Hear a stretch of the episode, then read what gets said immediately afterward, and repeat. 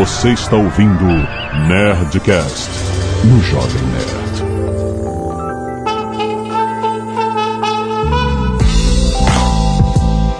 Landa, landa, landa, nerds! Aqui é Alexandre Antônio, Jovem Nerd, e eu adoro entrar no mundinho. Aqui é a Marcela Versiani e o Alexandre roubou a minha entrada. Ah, não! ah, não começa. Eu sou o Júlio de Vinho e Azagal. Estou aqui preenchendo mais uma vez esse buraco. Eu sou o Easy Nobre e a minha deficiência de atenção torna muito difícil curtir jogos de mundo aberto, porque eu me perco, maluco. Eu sou Evandro de Freitas e o melhor mundo aberto é a vida. Eu sou Bruno Carvalho e tal qual GTA esse cast já está cheio de ladrões já. Muito bem, nerds! Estamos aqui com a galera do 99 Vidas e Marcela Versiano aqui para falar sobre jogos de mundo aberto. A gente já fez vários Nerdcasts de gêneros aqui com a galera do 99 Vidas. Já fizemos de RTS Games, já fizemos de Turn-Based Games, FPS, um monte de coisa. E agora nós vamos conversar sobre esses maravilhosos jogos que não acabam nunca, que se repetem sempre, mas que a gente ama. jogos de mundo aberto. Vamos falar sobre os exponenciais, sobre os que revolucionaram, né, e criaram mil clones, mas que são bem-vindos, que a gente gosta porque fica com saudade de- do mundinho aberto. Vamos falar de GTA, né? Falando de GTA e tecnologia. GTA e GTA Likes. E-mail. Canelada.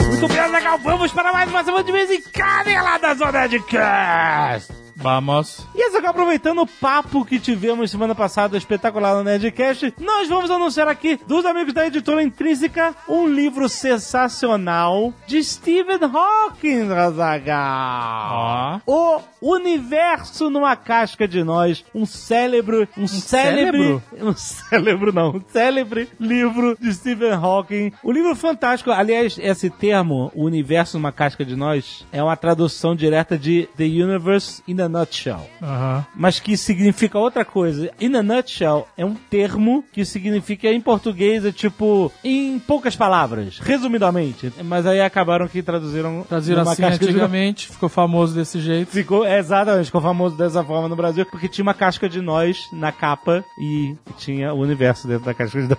Entendeu? Mas é basicamente um livro cheio de ilustrações, fotos, esquemas para leigos, não é para físicos, para nós, pessoas comuns, normais Certo. Com detalhamentos para mostrar as grandes descobertas no campo da física teórica, Zagal. Foi justamente o assunto do último Nerdcast. O tema é complexo, mas o Stephen Hawking passa esse conhecimento por meio de ideias do dia a dia, tipo inflação, carta de baralho, linha ferroviária, enfim, com aquele humor. Ele tem um humor, ele tem um Analogias. Analogias que a gente possa entender. É um livro que guia o leitor através do microcosmo quântico, que é tipo, sabe, subatomic, até o macrocosmo universal, discutindo as leis extraordinárias que regem o cosmos e as principais teorias debatidas hoje em dia. E também ele fala um pouco da saga do Hawking, dos físicos mais importantes de todos os tempos, atrás do grande objetivo da ciência hoje, que é a teoria de tudo, Azagal. Os cientistas buscam essa teoria, que é uma teoria que possa englobar e descrever o funcionamento do universo como um todo. A gente não tem isso ainda. Isso é uma busca da ciência. Fora isso, ainda tem exemplos de astronautas engolidos por buracos negros, viajantes do tempo, debate sobre a origem do universo e de tudo, né? Todos nós. O possível fim do universo. Você já pensou sobre o fim do universo? Não. a existência de vida em outras galáxias lá fora, cara, e o questionamento sobre o futuro biológico e tecnológico da humanidade em si. Ok. Tudo isso dentro de uma casca de nós. Tá bom. Uma nós grande. Cabe, cabe o universo Eu achava inteiro que esse nome era mais filosófico. dentro de uma casca de nós. Eu é. achava que era uma coisa assim, dentro de uma casca de nós mesmos. Saca? Não, é só uma tradução de um termo ainda não. Bom, não precisa falar que o Stephen Hawking é um dos físicos mais importantes da história da humanidade. Recebeu um monte de prêmios, honrarias, incluindo mais recentemente a Medalha Presidencial da Liberdade. Ó. Olha aí. Foi por 30 anos professor lucasiano da Universidade de Cambridge, uma das mais prestigiosas cátedras de matemática do mundo, já ocupada por Isaac Newton. Não é pouca coisa, não. E o pessoal da Intrínseca ainda avisa que, além do universo numa casca de nós, ainda tem os livros para o público geral dele, que incluem a autobiografia Minha Breve História e uma breve história do tempo, todos lançados aí pela Intrínseca. Esse eu Certo? conheço. Você conhece esse? Uma breve história do tempo tem lá na prateleira. Olha, Zagal! Não li. Mas Tá no impressiona. Excelente. Links aí no post pra você levar. Muito bom. E agora vamos lembrar que está terminando, mas ainda dá tempo de você participar da Semana do Consumidor na Nerd Store. Ó. Olha só, presta atenção, rapaz. Se você comprar até o fim dessa semana o busto do Ozob, o espetacular, inacreditável busto do Ozob, que só tem na Nerd Store, obviamente, Sim. você ganha 25% de desconto no livro Ozob Protocolo Molotov. Pra você já ficar empolgado, você que já conhece o personagem, já levar esse combo, fica mais barato do que comprar os dois separados, Azaghal. Claro. Também, se você comprou a camiseta do Ozob Bitoca no nariz, Hum. ganha 25% de desconto na compra de qualquer um dos dois modelos de porta-chaves do Azaghal. Olha jovem. Também, se você quer comprar apenas o livro Ozob Protocolo Molotov, você já ganha 25% de desconto para comprar o colar de granada do Azaghal. Excelente, excelente. Tem os kits Ozobs prontos só até o fim dessa semana com essas promoções dos combos. E tem mais! A lenda de Rough Gunner volume 1 e 2, Azaghal, comprou junto, sai só por R$ 79,90 Toma. mais barato do que comprar os dois separados, não é espetacular? Esse Aí você pergunta- Crazy. Como é que é? Espetáculo crazy. Mas você fala assim, pô, mas eu queria comprar só um livro, sei lá, só o primeiro pra ver se eu gosto, ou eu já tenho o primeiro, quero comprar só o segundo. Certo. Tem um deal pra mim? Deal. Tem, Azaghal, olha só. Você pode comprar a Lenda de Rough Gunner volume 1 mais o colar de martelo do Rough Gunner Veja. por R$ 53,90, Azaghal. Excelente. Ou você pode comprar a Lenda de Rough Gunner Volume 2 mais o colar de martelo do Rough Gunner por 58,90. É combo, você compra os dois juntos e é mais barato do que comprar separado. Muito bom! Toma aí. E se você clicar aí no link do post, você vai ver o link direto para o saldão de Luminárias Star Wars, rapaz. Todas por R$ 199,90 em seis vezes sem juros nos cartões da Gal. Vá lá na nerdstore.com.br que tá cheio de deals for you. Deals. Deals. E se você não quiser ouvir e-mails e recados do último Nerdcast, pode pular diretamente para... 19 minutos e 25 anos presos dentro do mundinho. Muito bem, Azagal, quero começar agradecendo, como sempre, todos os nerds que doam sangue, mandam suas fotinhas aqui pra gente. No Nerd Cacete de Agulha, Bruno Cordeiro, Bruno José da Silva, Cláudio Dobos, Linda Matoli, Fábio Thiago, Felipe Boschetti, Franco Caires, Gustavo Moreira, Joaquim Pires, Mike Fontes, Rafael Rossi, Ricardo Highlander. Olha aí. que excelente. Quantos você tem, Ricardo? Ricardo Treu, Juan Amaro, Thiago Gurgel e Vitor Varela. Muito obrigado, galera. Temos também os Scalpos Solidários dessa semana, doações de Felipe Pérez e Yara Cortez. Cortaram seus cabelos e doaram. Uma Muito curiosidade, os dois terminam o nome com ex. bom. Nossa, É uma curiosidade. fantástico. É assim que se gera clickbait. Não, isso não já Todos os doadores terminam com a mesma letra. Você não vai acreditar. Você não vai acreditar no resultado. São É, cabelos. esse é o clickbait, exatamente. O que esses doadores de cabelos têm em comum? É bem assim. Você não vai acreditar. O E e o Z. Esse é um bom clickbait, muito bom. Arte dos fãs. Vamos destacar o Ozob, uma estalta, Olha aí, que irado. uma estalta do Ozob, pelo Olavo Oliveira, e um desenho do Jogrund, Jorgrund. pelo Luke Cunha. Exato, de A Lenda de Ruff Gunner, volume 2. O herdeiro do leão. O Herdeiro do Leão, muito bom. E onde que compra? Não Na sei. Nerd Store. Na Nerd Store? Caraca, não acredito. Tem, tem um bicho que nem esse aqui no livro? Tem. Tem um Jorgrund. Jorgrund. Matheus Portela, 22 anos, desenvolvedor de software, formado em Engenharia Mecatrônica Brasília, Distrito Federal. Olá, Azagal, senhor da Oceania e imperador do universo e jovem nerd. Esse cara é das antigas. É, esse Ele conhece título todos do- os títulos. Exatamente. o Nerdcast 507, Einstein, Relatividade e Ondas Gravitacionais, foi simplesmente incrível e instrutivo. Teve gente que odiou o programa. É, eu Tipo tô eu. olhando pra um... Teve gente que adorou. É muito engraçado essa Sempre, né? polarização. Tamo junto, Team Hate. Queria adicionar mais dois pontos à discussão. De onde veio o mito de que Einstein era um péssimo aluno de matemática e como ele acabou trabalhando no escritório de patente? De fato, Einstein era muito mais que apenas um excelente aluno de matemática, a ponto de aprender álgebra e geometria por conta própria durante as férias de verão quando tinha 12 anos. Caralho, eu não aprendi até hoje.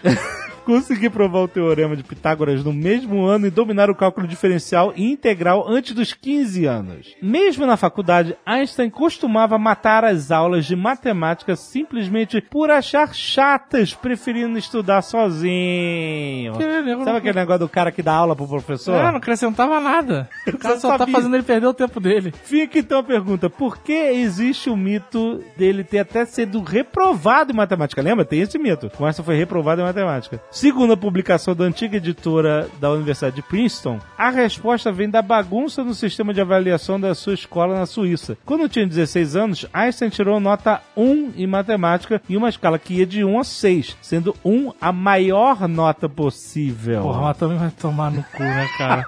que escala de nota é essa? Um very best, olha só. No entanto, Einstein tirou nota 6 no ano seguinte, o que poderia indicar uma reprovação caso a escola não tivesse invertido a escala de notas. Tomar no cu de novo. Tomar no cu.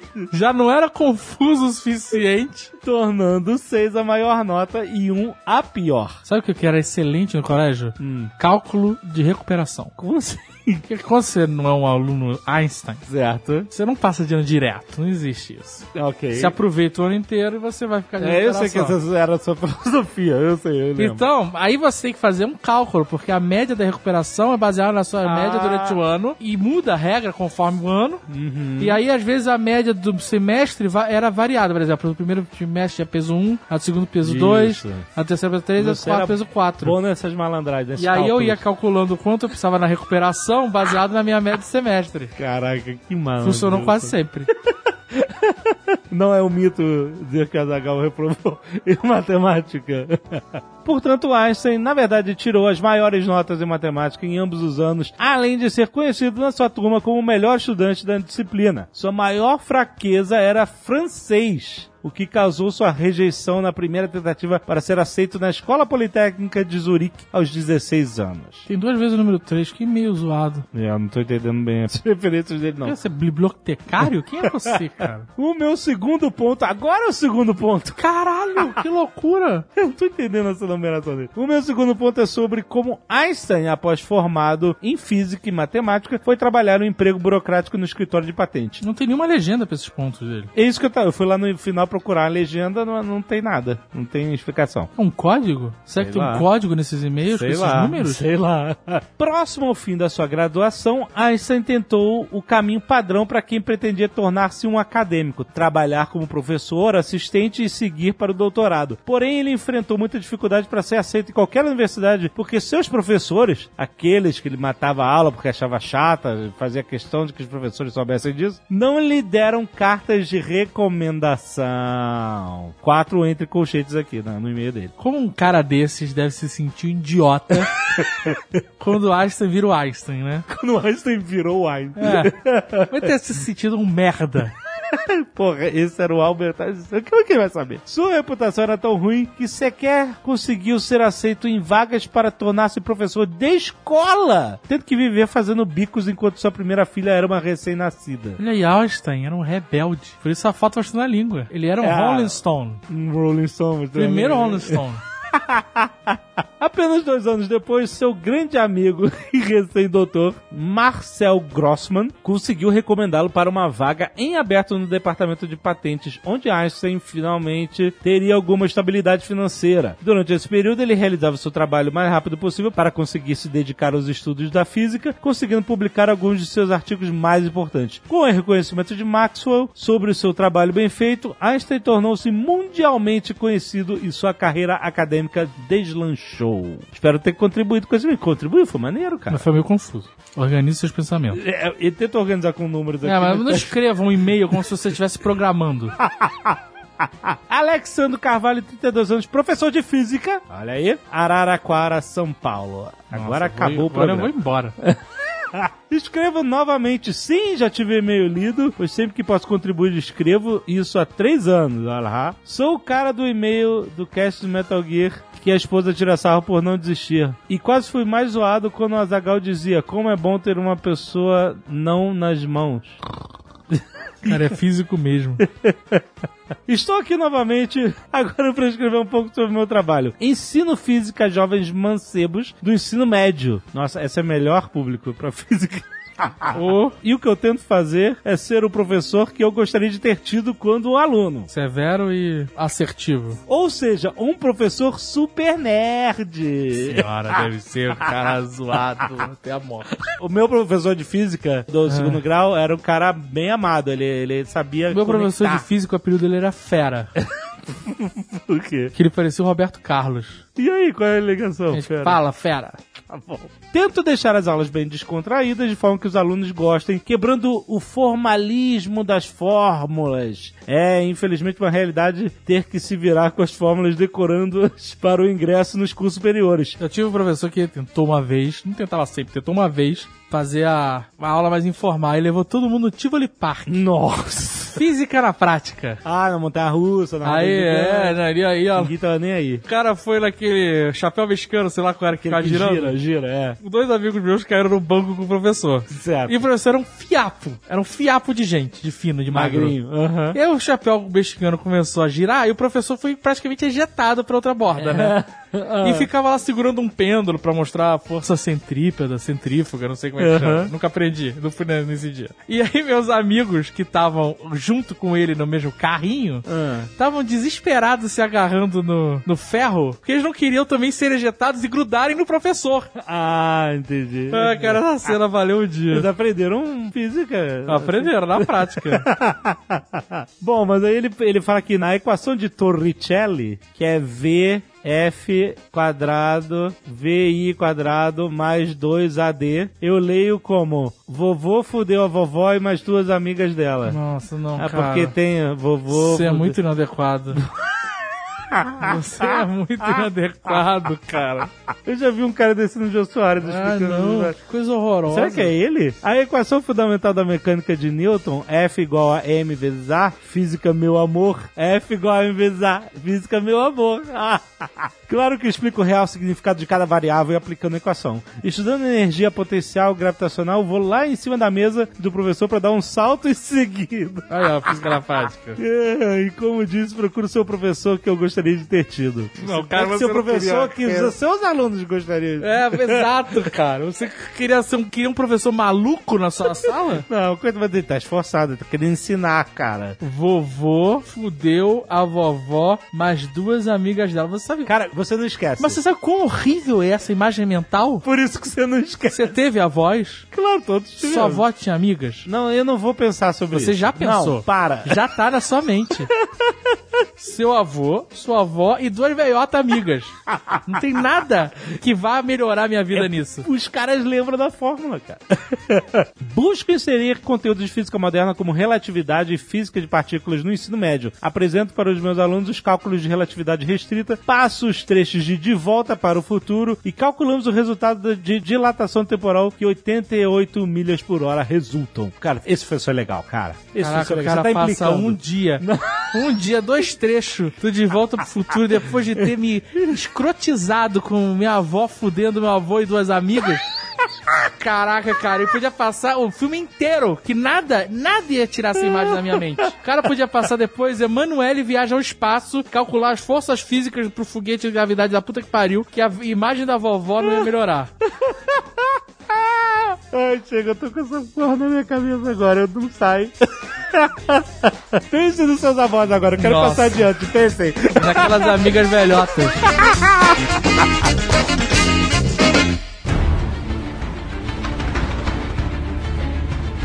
Olha só, o conceito de mundo aberto é nebuloso a área em que você fala de um jogo é mundo aberto ou não. Por exemplo, eu vou dar um exemplo claro.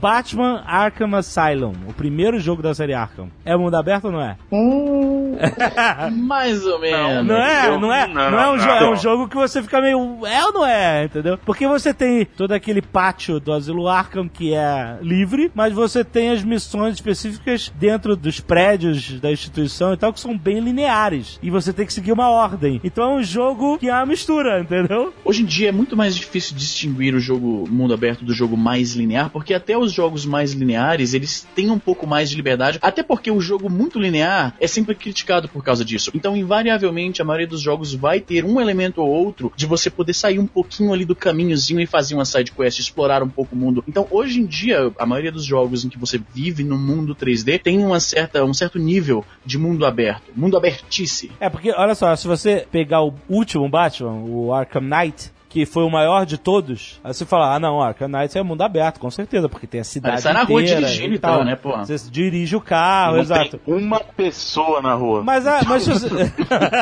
verdade. tem só os bandidos. Ele tem a mesma estrutura do Batman Arkham Asylum. Ele tem o cenário livre e você tem as missões que entram dentro também de prédios e são lineares e tal. Só que a diferença é que é só o tamanho do mundo livre, né? Que ali é a cidade, no outro você tinha só a instituição do Asilo Arkham. Então, na verdade, o que, que define o mundo aberto? É o tamanho? Se parece uma cidade ou não é? Entendeu? É complicado. Eu acho que isso aí, Alexandre, o problema maior é justamente o que você falou. É uma linha muito tênue. Se você perguntar para pessoas diferentes, elas vão ter visões diferentes. É. O jogo de mundo aberto é o jogo que você tem um mundo gigante para explorar e pode explorar em qualquer ordem, ou é um mundo em que você pode fazer o que você quiser? Porque a liberdade também depende. A liberdade é simplesmente o percorrer um espaço grande, ou é eu chegar nesse mundo e fazer o que eu quero? É. Porque até se você pensar no sentido pleno da palavra, assim, porque esse termo mesmo de jogos de mundo aberto é algo até recente. Jogos de mundo aberto já existiam lá desde os anos 80. Os próprios RPGs, por exemplo, tanto os JRPGs quanto westerns, se você pensar na questão de um mundo que você Verdade, pode explorar e não verdade. precisa ser linearmente, Sim. eles já existiam nesse período, só não existiu o termo ainda, né? Porque assim,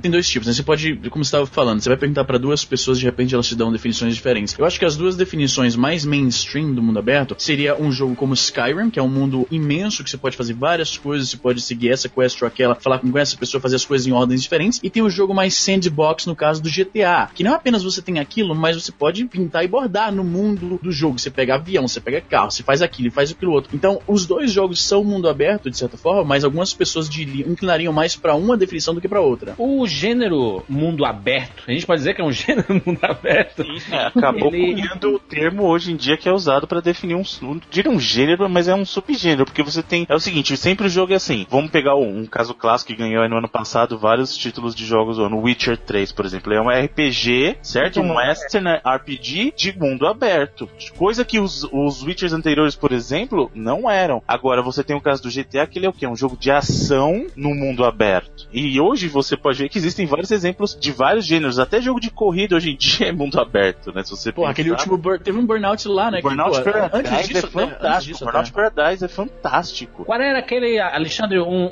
um nerd play que tu fez lá, jogando de carro assim, atravessando cidades? The Crew. É o, o mapa real dos Estados Unidos, né? Ele vai abrindo a- as corridas de acordo com uma progressão sua, mas se você quiser ir de uma ponta a outra dos Estados Unidos, você vai. Vai na zoeira. É bem divertido. Mas, por exemplo, uma coisa que eu ia perguntar, mas vocês não acham, por exemplo, Witcher 2, que ele tem uma gama de side quests que você pode pode fugir completamente da main quest e, e ficar brincando lá em volta. Por mais que você não possa andar e navegar por outros lugares, pegar teu cavalo e sair andando, você ainda tem uma certa liberdade. Ele já Sim, não pode ser é considerado. ponto, Marcela. Eu acho que até o outro ponto importante que a gente não mencionou, o que define um, um jogo de mundo aberto pra muita gente é que você não sai de uma fase pra outra. Você não termina. Tem muito jogo que, entre o próprio caso do Witcher 2, você tá jogando, mas você conclui um capítulo e aí morreu. É mesma É, coisa de você mais, é. é, a mesma coisa de passar de fase no jogo. Então, muita gente considera, se o jogo ele tem uma estrutura que tem, ele conclui um, capítulo imóvel pro próximo, você não pode voltar pra fazer, aí pra muita gente isso já perde a noção de mundo aberto, porque o mundo aberto, em teoria, eu poderia voltar e fazer o que eu quisesse, né? Então, tem essa outra vertente também. Muitas pessoas assumem isso, ah, se o jogo não me força a passar de estágio, mudar de uma fase pra outra, ele tem essa liberdade de eu transitar nesses mundos, é um jogo de mundo aberto. Pensa no seguinte, até mesclando um pouco desses conceitos, o próprio Alexandre mencionou isso, o caso do Arkham. Você tem o mundo aberto e aí você entra em locais fechados para fazer certas quests. Isso. Se você pensar nesse sentido, Mario 64 já era assim. Você Sucesso. tinha um mundo falar. e você entrava eu nas falei. Quando você tem um jogo em 3D, a linha que divide a coisa totalmente É. linear e a coisa mundo aberto se torna bem tênue, porque faz parte da natureza de você estar vivendo num mundo em três dimensões. Poderia ir pra qualquer lugar, né? Aí vai ter as pequenas coisinhas que vão tornar aquela coisa mais mundo aberto puxado por um RPG, ou mais mundo aberto, mais sandbox, puxado pro lado de um GTA. Por exemplo, veículos que você pode entrar aí pra ir pra lá e tal. A parada tá tão grande em termos de. O mundo tá tão gigante que você vê o Mario 64 e você fala assim: é um mundo aberto, mas não é aberto. né? É, o, Assim, se for assim, é correto afirmar que o Zelda, o Zelda do Super Nintendo lá, Link to the Past, é mundo aberto, então. Sim, É mundo então- aberto, então. É um mapa mas gigante, não- mas na real ele é um RPG. Não, mas, Mas o é- é RPG justamente Ah, mas por não isso foi que a gente falou que era um subgênero? Ele é um subgênero, ele você pode tem ser. sempre amarrado com outro. Então é um jogo de corrida de mundo aberto, é um RPG de mundo Sim, aberto. aí- aí- Eu não É, sei se então, o mundo aberto ele é tanto um gênero ou se não é apenas um feature do jogo. Um recurso, Eu não sei né, se é um recurso, é mais uma, uma me- eu não sei se é mais pra mecânica do que gênero, porque eu não sei se mundo aberto define, como a gente tá falando, é tão difícil a definição, é tão não específica, que mundo aberto não define exatamente. Você fala shooter, você tem uma ideia bem clara do que, como que é o jogo. Você fala Yeah, corrida, é, você fala isso. luta, mas você fala mundo aberto, não é imediatamente claro É, o que você tá eu falando. concordo com o que o Bruno falou. Se você falar, ah, é um jogo de corrida, mas no mundo aberto. Sim. Sim. Então, É um eu concordo feature, com na você. real. Eu concordo com você que é um recurso. Porém, é um recurso que tomou proporções tão grandes que hoje as pessoas usam o termo para definir o jogo. Muitas É, vezes o pessoal exatamente. descarta a parte, por exemplo, RPG, descarta a parte de ação, descarta a parte de corrida ou qualquer outro gênero e foca no aspecto do que? Do mundo aberto. Então, GTA, você vai perguntar pro GTA, o pessoal fala, não, GTA é um jogo de mundo aberto. O cara não fala, é um jogo de ação Ele é um jogo de de ação, mundo exato. aberto, né? Não, e ele Então, vira, e, e ele vira o gênero também, né? Você fala assim, não, um jogo tipo GTA, sabe? Assim, mundo É, aberto. é. Não, o caso do, a gente explicou, a gente até falou isso aqui no próprio Nerdcast de FPS, a gente falou, antes não existia o termo FPS, eram Jogo jogos de estilo tiro, Doom. jogo de ação, aí virou jogo estilo Doom, e aí depois o termo Pô, eu tenho FPS, saudade de jogo estilo né? Doom, mano. Eu tenho saudade de jogo estilo Doom. É, Vai tu, sair todo mundo fala Metroidvania, ou... Isso, Metroidvania. Exatamente, Metroidvania ele não é um, um gênero que, ah, desde o início da história dos videogames existiu o Metroidvania, ele foi um termo que foi cunhado depois do caso do sucesso do Super Metroid e do Castlevania Symphony of the Night. E aí o que aconteceu? Ficou tão famoso como um gênero, um, um subgênero, na verdade, que ele acabou cunhando e hoje você vê, ah, Guacamele, por exemplo, pessoal, é um Metroidvania, War in the Black Forest é um Metroidvania, entendeu? Então é, foi um termo que cunhou, ele não é um gênero específico em si, mas esse termo, cunhado pelos próprios gamers, acabou pegando e as pessoas interessam os jogos por esses termos, né? o gênero acabou sendo o mais popular dessa última geração e dessa nova geração que a gente está vivendo, né? Porque os grandes jogos que estão sendo lançados, aliás, a maioria dos jogos estão com essa premissa de fazer o jogo de mundo aberto e o jogo de mundo aberto é o sugador de vidas, né? Ele tira você da, da- do, social, né? Não, gente, eu vou entrar no meu mundo aqui. E é isso, né? Grand Theft Auto. Como a gente está dizendo que é difícil você definir exatamente o que é, a gente tem um monte de títulos que foram evoluindo, como vocês falaram aí na década de 80 e 90, para o mundo aberto. Você tem King's Quest 6, você tem é, o próprio Super Mario 64, Zelda, etc. Mas enfim, deixa eu passar tudo isso pra frente. É, vamos pra 2001 e vamos falar do jogo Você que... está negligência É assim, é assim. Olha, sabe? Não, Sabe cara... essas coisas bacanas, clássicas que vocês gostam? Caguei. Vamos Galera, pro. Aqui não é 99 vidas não, caralho. Caralho, tá pra cara. Vocês falem desses jogos de 99 vidas. É, como se a gente fosse pouco xingado por isso também. eu sei que eu não quero tirar o valor da evolução da ideia do Open World Game, mas eu quero falar do jogo que definiu o gênero, começar o papo falando do jogo que definiu, que popularizou. Popularizou, né? Ele massificou. Popularizou pra caralho o gênero, que é o GTA 3, em 2001. Isso é. Olha, eu eu tenho uma pergunta. Posso fazer uma pergunta? Vocês consideram. É, eu, pra mim, ele é, tá? É, Os, os anteriores são e eu queria saber pra vocês. GTA 1 e 2, você diz. O GTA 1 e 2, pra Sim. vocês, vocês colocariam na mesma liga de jogo de mundo aberto? É, claro que Mas é. é, cara. é pelo, pelo, Pra, pra época, pra Não é, é, não é 3D, mas é, porra. Exato. Eu acho que o que deu um fôlego muito maior pra esse termo de mundo aberto foi justamente uma coisa que o Izzy falou, que é a transição pro 3D. Eu sei, mas já tinha antes. Já tinha antes. Isso que eu quero dizer. Sim, não, então, exatamente é o que eu tô falando. Apesar de, de- da gente já conhecer esse, esse estilo de jogabilidade, até como a gente falou no caso dos anos 80, 90, com outros jogos, o que pegou e transformou esse gênero, entre aspas, aqui nesse monstro foi justamente o GTA 3. Por quê? Porque ele trouxe um mundo que as pessoas conheciam até ali, aquela visãozinha de cima, né? Aquela visãozinha meio isométrica e tal. E aí, de repente, você pega aquele mundo e transporta pra cá. E diferente, por exemplo, dos RPGs, o mundo do GTA 3 é um mundo 3D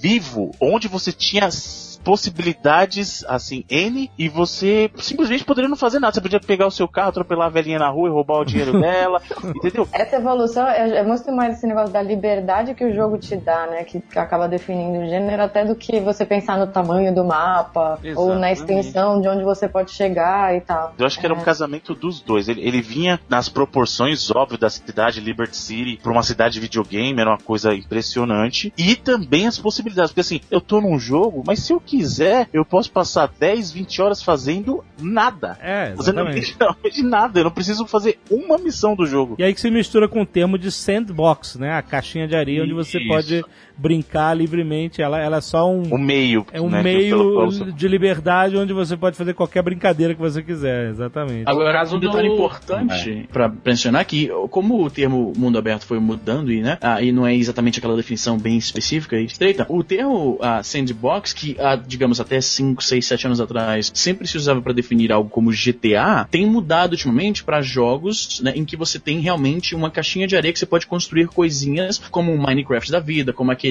Terraria. Então, até o próprio termo sandbox, ele não tá mais sendo tão usado como era antigamente, porque agora decidiu-se que ele se enquadra mais nesse estilo de jogo que você tá realmente brincando com uma caixinha de brinquedo, construindo coisinhas como a gente fazia, digamos, com uma caixa de Lego, por exemplo. Exato. Então o GTA ele deixou de ser sandbox para o Minecraft ser o sandbox? Eu não diria que deixou. Eu acho que se você pra hoje em dia, se usa mais esse termo pra definir jogos, como digamos aqui trazendo um exemplo antigo. Lembra do The Incredible Machines, um jogo antigo de PC, que você Nossa, construía. Aham. Pois é, aquele tipo de jogo que você vai montando coisinhas e engenhocas, isso hoje em dia eu vejo mais sendo referenciado como jogo sandbox do que um GTA da vida. Porque, como eu falei, esse estilo de GTA já tá virando meio que um padrão, entende? É que hoje em dia você tem, sei lá, jogo que gera proceduralmente o, o cenário e tal, e aí você tem esse jogo das maquininhas aí dentro do GTA, sabe? Ficou Uhum. tão gigante que o, o sandbox tá dentro do, do open world. É, mas eu acho que o, o que o Izzy tá falando é até um ponto, um ponto que eu acho que eu concordo, que se você pegar lá o sentido restrito, o sandbox, o que que ele é? Ele vem da caixa de areia que a criança brinca, e, e a criança brinca como o sandbox? Montando as coisas dela, Sim, né? sim. Ela tem a liberdade de brincar como quer, e aí nesse sentido, Minecraft, se você pensar, ele é um jogo de criar ou destruir, dependendo né, da sua interpretação das coisas, do que um GTA, porque você efetivamente está construindo algo. E no GTA você tem a liberdade de fazer o que você quer, mas não necessariamente você está construindo. Acho que no GTA você está até mais destruindo do que construindo, né? Que pra muita gente é parte da diversão justamente essa. É o caos, né? Eu quero aproveitar e abrir um parênteses e falar rapidinho sobre Minecraft. É um jogo que, que sofre muito preconceito das pessoas, porque Verdade. as pessoas associam o Minecraft o que- aos produtores de conteúdo de YouTube que eles, Eles não associam gostam. isso aqui, Alexandre, ó. Fala, galera! Evandro Playcraft BR aqui com mais uma jogatina né? Fala galerinha do YouTube. então eles estão associando o jogo a o formato de conteúdo que eles não curtem e achando que a culpa é do jogo. Minecraft é um jogo genial, cara. Um jogo genial, um jogo que você que, olha só, primeiro, é um jogo que você coleta materiais diferentes, combina materiais diferentes, constrói, destrói, como você falou, sobrevive, constrói, você constrói tudo e não tem manual de destruição e é o sucesso que é, cara. Sabe o que eu acho maneiro? Que você não consegue ganhar no Minecraft. Você joga pela diversão. Eu falo isso direto no 99 Vidas. E é um jogo extremamente criativo, que desenvolve a criatividade. E ele atraiu crianças, cara. Essas crianças estão desenvolvendo a criatividade delas positivamente com o Minecraft, cara. Essas crianças vão virar engenheiros, arquitetos, cara. Olha aí. E assim, Ou não, vão fazer funk e botar no YouTube, né?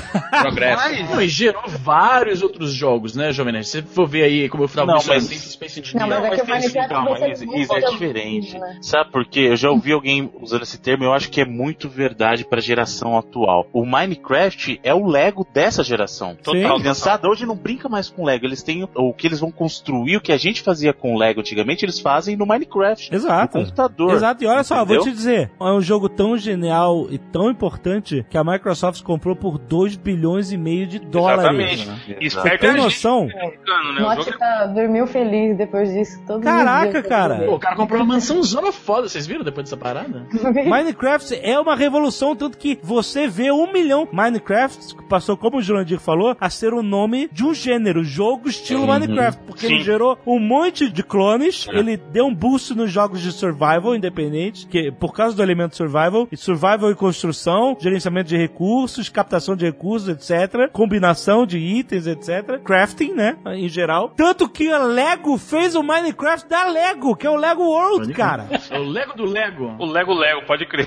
E eu falei lá no Nerd Player 3, alguma coisa assim, quando eu joguei Minecraft pela primeira vez no Nerd Player, eu falei, caraca, deve ter um executivo da Lego batendo a cabeça na parede. Morrendo. Falando, como que a gente não inventou isso? E eles correram atrás e fizeram a porra do jogo deles, que é igual ao Minecraft, só que de Lego. Vale lembrar também que o jogo já era um estouro quando ele ainda era em beta, cara. Não tinha nem saído oficialmente, Exato. já era um fenômeno. Sim, sim, com certeza. E o Note vendia por 10 dólares, não era? Essa, esse alpha? Era 9,99, acho. É. É como você falou, a parada tem um um bad rap hoje em dia, né? Porque o público que atrai é mais o pessoal mais jovem e tal. Então a gente tem aquele ímpeto, Criança. né? Bem, bem escroto de desmerecer porque o pessoal mais jovem curte. Mas é uma parada bacana, assim. Porra, é um jogo genial, cara. Você, quando era mais novo, eu, todo mundo que jogava videogame, que o pai virava os adultos falava, isso aí é é, coisa mano. de criança. Sim. Pode crer. Nós viramos os Não, a adultos gente, mesmo, a gente se acha superior porque a gente jogava contra, né? Bateu todos. Ah, na minha época era difícil. Eu sofri. Essa molecada aí fica batendo em bloquinho. Só que, cara, tem um valor absurdo. Daqui 10 anos essa porra vai, vai ser exaltada como um Mario, provavelmente. Cara, não tem a Eu não molecada. posso nunca ser uma pessoa que critica qualquer coisa sendo como de criança porque eu faço desenho pra viver.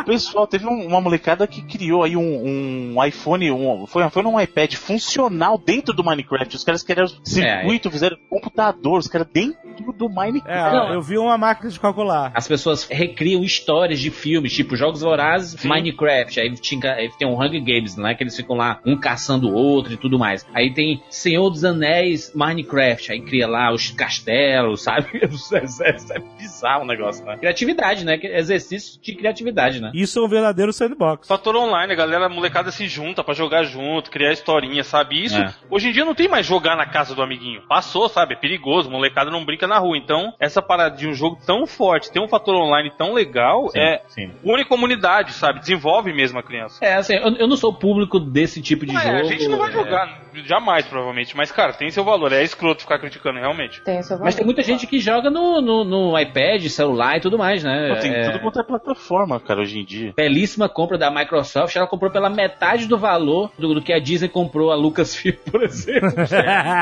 é, pois é. Grand Theft Auto. Voltando ao GTA, quando a gente fala esse- negócio de você entrar no mundinho, eu acho que o que chamou muita atenção no GTA 3, sendo um jogo revolucionário da época e tal, foi que, diferente do Super Mario World, diferente do jogo dos besouros gigantes, das formigas gigantes lá do Nintendo 64, ou de tantos outros RPGs que também já, até da, da série Elder Scrolls, que vinha já fazendo, né, basicamente o mundo aberto desde antes disso, é que o GTA não é um mundo de fantasia. Ele é Não. uma cidade. Ele tem pedestres, sabe? Ele tem trânsito. Então, quer dizer, o GTA ele trouxe essa ideia do mundinho. É uma, era uma simulação muito parecida com o nosso mundo, né? E por causa disso, na- na- nas evoluções, cara, no- a partir do GT 4 principalmente, eu me peguei 40 minutos assistindo televisão dentro do GTA. Mentira. 40 minutos eu tava parado assistindo a televisão, porque é muito louca a programação da televisão. Não quero perguntar sobre strip club, hein? As rádios que eram excelentes, você ficar dentro do carro passeando só As escutando. ra- Eu já, eu já até falei isso, cara. O meu, meu GTA favorito disparado, eu já falei isso várias vezes, é o Vice City. E eu ligava o videogame, juro, eu ligava, o pessoal sabe. Eu pegava, botava na Flash FM, eu pegava um carro e ficava dirigindo por horas. Horas eu tô falando na vida real mesmo. Sem fazer mais nada. Eu pegava e ia dirigindo o mundo do GTA ouvindo o carro, ouvindo música no carro. A Flash FM era a anos 80, é isso? E isso, a Flash FM tocava Michael Jackson, tocava. Era fantástico, você tá de brincadeira. Eu perdia horas e horas mesmo da minha vida dirigindo um carro virtual escutando uma rádio. cara. Fazendo a mesma coisa que você fazia na vida real. Exatamente, que eu perco horas no trânsito do meu jeito escutando rádio. A diferença é que as rádios da vida real não são tão legais quanto as rádios do GTA Vice City, né? É. A diferença é que você atropelar uma velhinha ou roubar um, um, um carro forte aqui, você tá ferrado. Exato. Mas o Bruno não faz isso, o Bruno joga GTA parando no Ah, isso é sinal. verdade. Eu Isso aí é Para. Eu Eu assim, semáforo. eu. Eu só passo no sinal vermelho quando eu tô fugindo da parando no polícia. sinal aí na vida real, vou parar no GTA. Os pontos da carteira com pad. Aí, ó.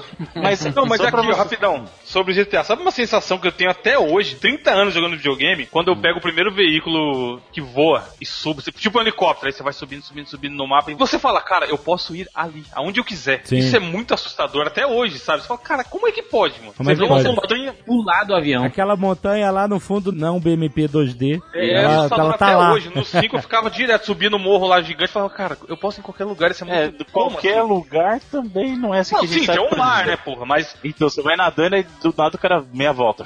Ou então começa a ficar cinza a tela, você vai morrer, vai morrer, contador e tal. Mas é, é realmente uma coisa impressionante. Eu acho que, não sei se o Easy chegou a fazer isso, ou se vocês jogaram os GTAs do PSP, tanto o Liberty City Stories quanto o Vice City Stories, mas ele tinha um código que na verdade você conseguia subir, simplesmente subir. Aí você ia subindo, subindo e você colocava a posição e falava assim, sobe, sobe, sobe, sobe, sobe, sobe. Aí você simplesmente falava assim, agora cai. E aí o cara passava, tipo, assim, uns dois minutos caindo na tela e você olhando pra baixo, assim, o mundo da- chegava a dar vertigem mesmo, sabe? É o tipo de coisa que é idiota. Você fala assim, pra que que eu estou fazendo isso? Mas o fato de você poder fazer, ou então no caso, no próprio jogo, aí sem código nenhum, você poder pular de paraquedas de um avião, por exemplo, é o, é tipo de coisa assim, poxa, eu tenho Verdade. essa liberdade, não vou fazer isso na vida real, ou se você quiser pode fazer também, eu duvido que você vá pular de um prédio, eu duvido não, porque tem gente que faz, com paraquedas, mas ele te dá justamente essa coisa de um mundo real, entre aspas assim, um mundo, é um simulacro de um mundo real, ele não é um mundo real de verdade, é um simulacro de um mundo real, e que você pode fazer as coisas que na sua vida você não conseguiria fazer. GTA, ele é o mundo real com continue, né? Porque no- na vida real a gente não tem continue, né? Morreu, morreu, já era isso, um abraço. No Caralho, GTA, é digo. Jurandir. É, mas tô avisando isso. Então cuidado com suas, suas, suas coisas da vida aí. Tu não avisa, porra. Mas eu tô falando, é por isso, porque eu falei que eu gosto de entrar no mundinho, é que eu acabava vendo 40 minutos de TV no GTA, porque eu queria simular a vida daquele personagem. Eu não queria só ir de missão em missão. Eu queria fingir que, ah não, fiz um assalto, agora eu vou pra casa, vou ver televisão. Aí eu pegava o carro água, e ia pro cinema. dia de trabalho, dia de trabalho normal. Eu ia pro cinema, eu ia, parava o carro, estacionava na rua certinho, ia pro cinema. GTA é uma franquia de jogos que a gente se permite ser hipócrita pra caralho, né? Porque a gente, a gente, a gente- a gente fala mundo real, é aquela coisa, vamos simular o mundo real. Aí, só que você no, mundo, no seu mundo real, você não tá por aí é, co- cometendo esse- esses crimes, né? Que a gente pode cometer no GTA, né? Você não sai buzinando pras moças, Dia de fúria, fúria, né? Não, Você não sai buzinando pras moças entrar no seu carro, Jurandir? não, não faço isso. Uma das coisas mais legais pra mim dos jogos de mundo aberto, que mais me deixa imersa naquele mundinho específico, é o fato de você ter uma experiência completamente diferente das outras pessoas, porque você tem encontros aleatórios totalmente É. diferentes do que outra pessoa Isso é teve. e quando legal. você vai contando as experiências e compartilhando, é outro jogo que a pessoa jogou praticamente. Principalmente se ela fez escolhas diferentes, que envolve questões de moralidade, por exemplo, como o karma do Fallout e tal. Você vê que tem um approach diferente pra cada pessoa jogar e isso reflete, sabe? Eu acho muito legal. Ou então no caso, por exemplo, de um Red Dead Redemption, né? Que você vai jogando e aí você escolhe ser bom ou mal, né? E, e aí se o cara é um matador você de coelho, filho da puta, né? Não, você pode vai lá quieto. Eu nunca Você tava pode matar as pessoas e aí você vira um cara muito perseguido. Você entra em qualquer cidade e aí e os xerifes estão atrás de ti, né? Pra, pra te matar, pra te prender, né? Então. É, Como deve esse- ser. O John Markham era totalmente reformado. Ele não era É. um cara mau, ele era muito bonzinho e ajudava todo mundo. era mó legal. E eu chorei tanto nesse jogo que eu não consigo nem explicar. Eu sempre escutei a a minha vida inteira que assim, olha, antigamente eu tinha muito mais tempo pra jogar, eu jogava muito, hoje em dia não tenho mais tempo, eu jogo pouquíssimo. Eu não sei se é bem assim não, sabe? Eu, eu- eu vejo tanta gente jogando esses jogos de mundo aberto e, fa- e falando, joguei 100 horas de, de É. GTA V, joguei 200 horas de Witch, joguei dos... Que, que Mas- falta de tempo é essa então? Exato. Imagina se essa turma tivesse tempo, né? Ah, mas o Jurandir, o É que cara você fica tipo um ano jogando o mesmo jogo. Exatamente, o cara passou o ano inteiro jogando aquele jogo. Quando a gente era mais novo, você terminava e ia pulando de um jogo pro outro, até porque o jogo, os jogos eram bem mais curtos Eram também. menores, né? né? Jura, você tá esquecendo um detalhe. Quando o cara fala que ele tá sem tempo, ele já tá fatorando o tempo que ele gasta no GTA como que não é um tempo disponível, entendeu? Exatamente, é verdade. Já tá contabilizado. já. Cara, e o Já maior tá exemplo incluso, maluco. Tá na comanda. o maior exemplo disso, você sabe, eu sei que você, você que tá ouvindo isso daqui, tem aquele dia de folga. Não, estou doente, não vou trabalhar hoje. Aí, 9 horas da manhã, online na live, online na PC.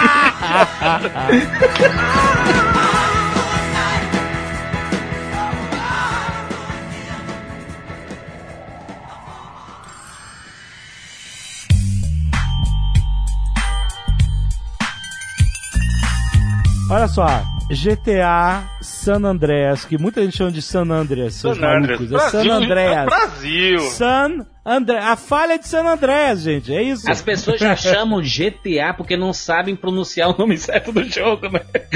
Tem que ler e falar do jeito que você lê. Exatamente. Tomb Raider, San Andreas. Tomb Raider. São várias Andréas.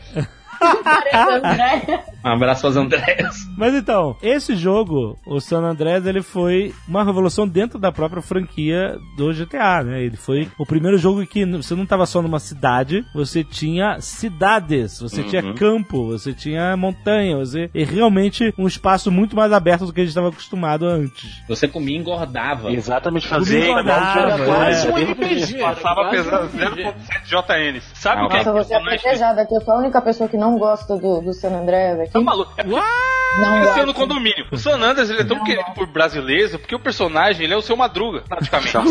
O CJ é brasileiro, maluco. Ele começa na favela, fazendo. Olha a carinha dele. Vai falar que ele é da onde se ele não for do Brasil? Por isso que a galera endoida. É, Da academia, né? Você, você engordava e não, eu tenho que fazer academia. Você ia pra academia puxar peso. puxar Porra, andar de peso, bicicletinha com a turma, cara. Era muito maneiro. Eu não, eu não lembro se isso tinha nos outros, mas não, não tinha. Ah, foi o primeiro GTA que você podia personalizar o cara de corte de cabelo, roupa também, nos outros Barba. jogos. Foi o primeiro a nadar, não, Bruno? Que podia nadar? Porque primeiro o. Vice City não pode, não pode nadar, né? Tinha bicicletinha, foi o primeiro que tinha andar de bicicleta. Bicicletinha, é, e, e a história é muito maneira, né, Sim, cara? é a muito história legal. de gangue de rua e tal, o negócio vai escalando. Muito maneiro. Mas muito aí eu acho que, no caso, eu concordo com a Marcela. A Marcela fala, pra mim, sei lá, ele não, não tá no mesmo nível do Vice Não tô dizendo que é um jogo ruim, mas ele não tá no mesmo nível do Vice City de clima, sabe? Eu acho que o clima do Vice City tá muito acima dos outros, Porque tu é sabe? muito nostálgico, tu é, é velho. O Bruno, o Bruno, ele é sempre, ele foi, sempre foi um grande defensor do Vice City. É. Ah, mas Vice City é maneiro. O San Andreas foi o primeiro jogo que eu vi que eu chegava na locadora e falava, ué, não tô vendo um campo de futebol, tô vendo outro jogo naquela TV ali, gente. O que tá acontecendo com esse povo? Era GTA San Andreas. Mas, mas eu, eu, eu acho, cara, que o GTA ele é tão. É o, é o expoente desse gênero porque tem um nome muito forte por trás, né? A Rockstar, cara, ela é um sinônimo de qualidade, né? Ela transformou seus jogos nesse sinônimo. Então, por exemplo, a gente via o GTA fazendo maior sucesso. aí, Não, vou fazer um GTA dentro de uma escola ou faculdade. Fez o Bully, né? E o Bully era isso, né? Era é você viver o universo do GTA, só que com coisas dentro da escola, né? E era muito foda também, né? Não, Você tá tirando o Aham. Eleanor dessa lista, né?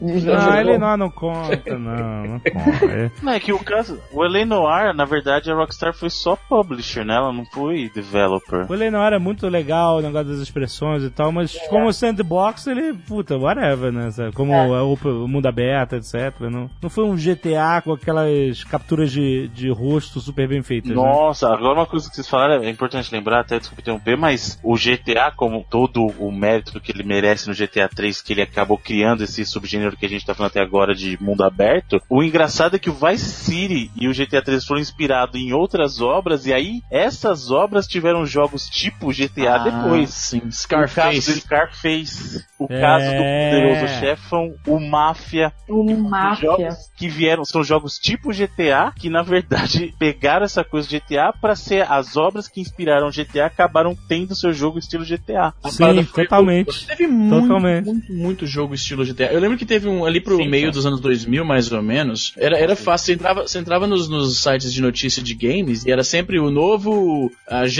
GTA-like. Agora parou um pouco, né? Não tem mais tantos assim. Eu acho que o último que sobreviveu, a Acho gente comentou sobre isso. Né? Foi o, o- Não, eu acho que o, o Sleeping Dogs talvez não tanto, porque ele é um Não pouco fez mais. tanto sucesso. É, e, na verdade, o Saints Row, Saints Row, eu acho. Saints Row, Saints Saints Row é. Saints Row foi o único. GTA galhofa, né? Exato. O Saints Row, Saints Row The Third é fantástico. É Então, pra- o engraçado é que o GTA ele já é uma galhofa da realidade. Isso, é. E o Saints Row é uma galhofa da, da galhofa, E entendeu? aí tem galhofa.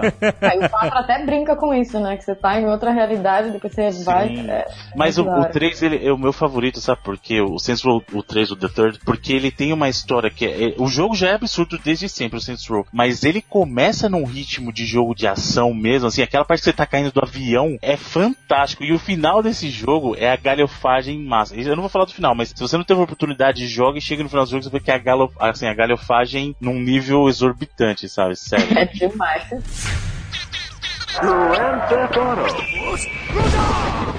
E o Just Cause? Just Cause também, né? É, é porra louca, né? Então, o Just Cause é, um, é o que eu chamo assim, é uma daquelas evoluções do gênero que consegue ganhar uma medalha de mérito próprio. Tipo assim, parabéns, você pegou uma ideia que é dos outros, mas você fez uma, uma parada que é inacreditável e, e é única. E as É pessoas honesto, é passam a honesto. amar aquilo. É bem É honesto. honesto, exato, é honesto pra caralho. É, existia um, uma, um proto Just Cause que eu conhecia antes, que era o Mercenaries. Você lembra do Sim, Mercenaries? sim. Nossa, não Mercenaries lembrava até você Mercenaries falar. 2, a gente falou desse- É. desses dias. A gente falou isso recentemente, que foi do mesmo Exato. pessoal que fez os Battlefronts antigos, até comentei. Ah, o pessoal do Mercenaries? Ah, Sim, então. o- da Pandemic, foi eles que fizeram. Então o Mercenaries era, era a ideia do GTA, só que num mundo de guerra. Hum. Isso, era um pouco mais guiado, digamos assim, era mais Isso. focado. E o Mercenaries 2 veio prometendo pra caraca e não foi, tipo, a galera é, não, não, não, não- não deu muito o que falar. Apesar dele ser mais bem feito e tal, não sei o que, novo, na é, o Mercenaries 2 World in Flames, é de 2008, não foi tão forte. E aí, ao mesmo tempo, veio o Just Cause comendo por fora e se estabeleceu realmente como o puta jogo desse estilo. Você é, é, é galhofa no sentido de vamos explodir as coisas, vamos ligar o foda-se pra realidade no sentido do cara ter paraquedas infinito, e sabe? E vamos fazer cenas legais de filmes de ação super galhofa. O cara sobe no teto do carro, sobe na asa do avião, etc. Explode tudo. E aí conseguiram fazer esse cenário. E o Just Cause 3 agora veio, sabe? Loucura total, né? mais uma evolução honesta do próprio subgênero que ele criou. Mas que aí eu digo o seguinte, e eu Just Cause eu vou usar como primeiro exemplo de um problema que jogos de mundo aberto têm. Não que eu desgoste, eu adoro Just Cause e todos os outros do gênero. Mas é a repetição. E também um pouco da falta da conectividade da história. E eu incluo o GTA nisso, entendeu? Você não consegue de cara lembrar exatamente o que, que é o plot central da história, porque muda tanto, são tantos subquests, tantas coisas diferentes. Você, assim, normalmente, como não é um jogo linear, você não, não faz as quests principais na ordem, assim, linear, uma atrás da outra. Você faz essas outras coisas, você se diverte no mundo, você faz side quests, você vai malhar, não sei o que, ver televisão, essas coisas. Então, eu me pergunto pra vocês, vocês não acham que isso cobra um preço pesado na, na trama dos jogos de mundo aberto? Você não sentir uma unidade da história? Certeza. Eu concordo.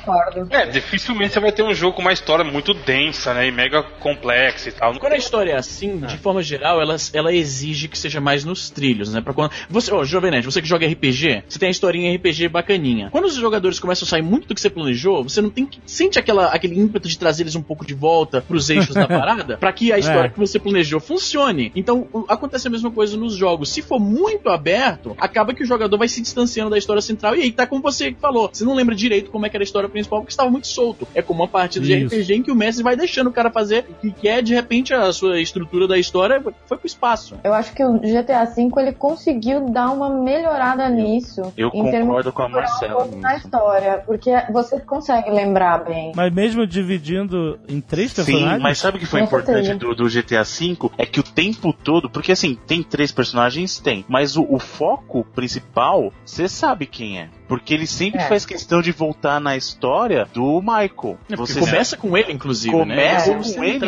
e o tempo É ele que liga os dois, né? Exatamente, ele é, digamos assim, ele é justamente a cola que une as três partes da história e eles fazem o tempo todo questão de ficar lembrando você, ó, a vida do cara é uma merda, a mulher do cara é assim, os filhos são assim, e o jogo inteiro ele fica forçando você a passar por isso, entendeu? Então assim, forçando no bom sentido. Então nisso eu concordo com a Marcela, o GTA V é o GTA que melhor consegue contar uma história justamente porque ela, você tá fazendo uma missão, sei lá, com o Franklin, por exemplo, mas ele faz questão de depois te puxar e falar assim, ó, o Michael tá acontecendo isso aqui, tá passando por isso, por isso, então nesse contexto de história, o GTA V conta uma história melhor que os anteriores. Porém, é bem diferente, e aí eu vou dar um exemplo de um jogo que foi mencionado por muitas mídias especializadas aí, muitas revistas e sites e tal, que é o caso do The Last of Us. The Last of Us é uma história construída em cima daquela experiência e você não consegue fugir daquela história. Aham. É totalmente. E nem é mundo aberto também, né? Ele tem um cenário. Não, não é, não é aberto. Não, não, mas é o que eu tô falando, ele não é um mundo aberto. Ele não é um mundo aberto no sentido que a gente tá discutindo aqui. Se bem que tem gente que fala, ah, mas eu tenho a liberdade e tal, mas não, porque ele tem capítulos, então não é. Pra mim, ele Mas não é é um igual do aberto. Raider. Tem um Ele limite passa de que fase. Você pode ver. Isso, é que no no caso do The Last of Us, você passa as estações do ano, você move, você vai de um lugar pro outro, não consegue mais Não, voltar. e, e- e discordo, Marcelo, não é como o Tomb Raider, não, porque o Tomb Raider você pode voltar para os cenários anteriores. O The Last of Us você não volta, né? Então, Não, não volta. Os jogos da Naughty Dog, eles são totalmente guiados pela Isso. história. o Uncharted, né? O caso, Então, exatamente, é isso que eu tô querendo dizer. Pra contar uma história, você ter uma estrutura linear favorece muito. O próprio exemplo que vocês deram também do Uncharted, entendeu? Você pegar um jogo que tem uma estrutura que tem bem claro, ponto A ao ponto B, começo, meio e fim, é muito mais fácil você contar uma história assim, com certeza, porque dificilmente o jogador vai se desviar do que você quer contar. E isso favorece o contar uma história. É, o, o caso do Tomb Raider, até o recente, o Rise, né? Ele é, ele é mundo aberto, você consegue retornar nas fases. Você tem quase um, um Metroidvania, não sendo Metroidvania, obviamente, né? Você, pra pegar determinados itens, você tem que ter uma especialização de uma outra arma. Você tem que voltar lá na metade do jogo, você volta pro começo do jogo pra pegar aquele item específico lá. Diferente do Uncharted, né? Que você avança a fase, você não tem como retornar, né? Vai só pra frente. The Last of Us é só pra frente. Mas eu acho, Alexandre, que tem um jogo específico da própria Rockstar que consegue sobreviver a esse universo de. Ah, tem muita coisa pra fazer, mas a principal liga ainda é a história que é o Red Dead Redemption, né? É, sabia.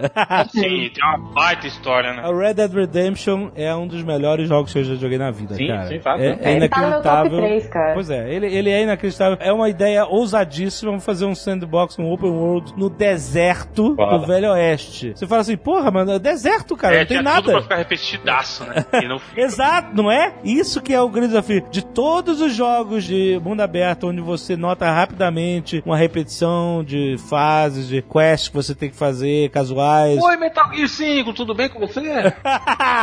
o Red Dead, cara, com a desolação do deserto, consegue ser extremamente dinâmico, cara. Extremamente espetacular. E imersivo também, né? Imersivo pra caralho. Não. Exatamente, cara. O grande desafio é justamente isso, porque em todo jogo de mundo aberto você repete, inclusive o próprio Red Dead. A diferença é a percepção que você tem dessas atividades que você faz, entendeu? Então, como que o jogo faz pra disfarçar que você tá fazendo a mesma coisa pela milésima vez? Mas, mas, Mas Bruno, quando você é- tá no México, Às eu vezes- acho que quase beira você repetir um pouquinho. Ele Às quase vezes, por mais que a parada seja repetitiva, ela é tão, a mecânica é tão divertida que não te incomoda. Vou te dar um exemplo, trazendo um pouco pra um jogo mais antigo, mas ainda mantendo no mundo aberto. Você lembra do Spider-Man 2 do PS2, Bruno? Claro. Sim. Esse, é um é. clássico, porra. Um dos Inclusive- melhores jogos, talvez, do, do, do, do, do Spider-Man, Ah, o melhor do Spider-Man. né? Nenhum outro foi tão bom. Ele melhor. era mundo aberto também, ele era mundo aberto, você Não, eu podia diria que é um dos melhores não? jogos do mundo aberto, não é nem só do E Spider-Man. outra coisa, só que é o seguinte, o você ir de um lugar pro outro, você não podia entrar em carro. Era sempre se balançando na teia. Ou seja, teoricamente aquilo deveria ser bastante repetitivo, mas não era. Era divertido pra caralho, porque eles tornaram a mecânica variada o suficiente. que Você podia ir pegando o embalo, né? Você pegava o momento de um, de um pulo pro outro, você ia fazendo o timing direitinho pra ir cada vez mais alto, cada vez mais rápido. Você segurava, acho que era o R2 e ele passava rente assim ao prédio, ele corria ainda segurando na teia, ele dava uma corridinha no lado do prédio, dava um pulo e tal. Por mais que seja a mesma mecânica pra ir de um lado pro outro só, andando, a-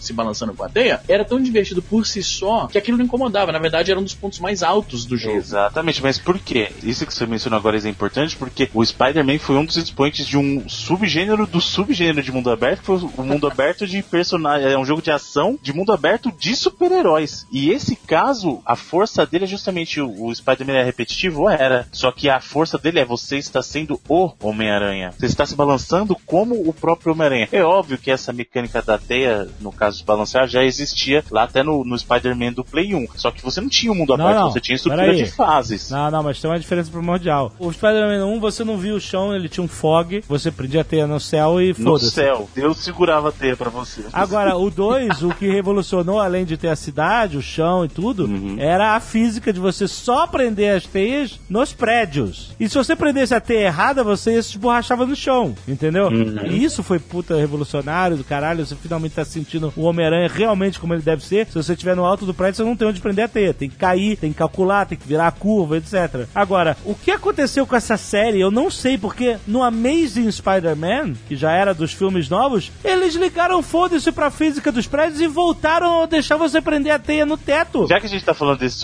super-heróis, a gente tem outros jogos que ficaram famosos justamente, que não necessariamente foram baseados em super-heróis reais, mas que criaram seus próprios e são jogos, na minha opinião, muito bons, como é o caso, por exemplo, do Prototype. Porra, é Prototype, caralho, muito bom. Crackdown, é divertido pra cacete.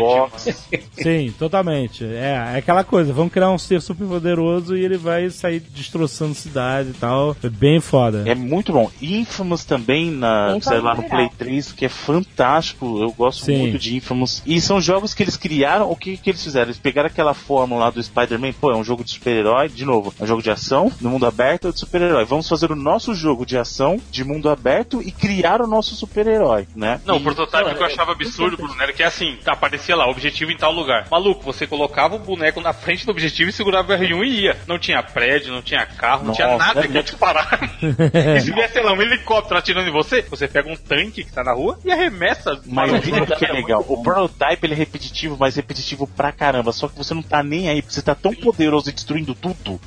É. É, tem desafio zero, mas é divertido. Sim. É bem no esquema como o Bruno falou, ele, ele lembra muito o gameplay do Spider-Man nesse sentido, de ser repetitivo, mas ser muito divertido. Você ficava pulando de um lado pro outro e destruindo o caralho. É muito bacana. O Assassin's Creed 2 ele é assim, repete Olha aí, o. Assassin's Creed. Aí. É, Assassin's Creed é um, é um outro exponencial do, do mundo aberto. É o que, recente, né? Recente, eu acho que ele ele tá ali junto. O GTA não tá na mesma liga. Até, até porque GTA é sempre um evento. Mas o Assassin's Creed ele tem a sua importância. Eu gostaria, eu vou falar a verdade sobre Assassin's Creed. Eu gostaria que a Ubisoft, que eu sei que eles estão escutando, que voltasse e voltasse, porque ah, existe essa história de que na verdade Assassin's Creed surgiu da evolução de um jogo do Prince of Persia, que seria o, o Prince of Persia, o Assassins, né? E aí acabou virando Assassin's Creed, porque o pessoal tava cansado do Prince of Persia. Olha a Yubi, ironia. Yubi, Yubi, me escuta. Eu não tava, não. Vamos, vamos reconsiderar. Vamos fazer o seguinte: vamos continuar. Já que você tomou esse ano de folga do Assassin's Creed, vamos fazer assim: vamos lançar o Watch Dogs, que é o seu plano para esse ano, beleza? Aí, ano que vem, você lança o Assassin's Creed. E no outro ano, vamos pensar com carinho e trazer de volta o Prince of Persia, né, gente?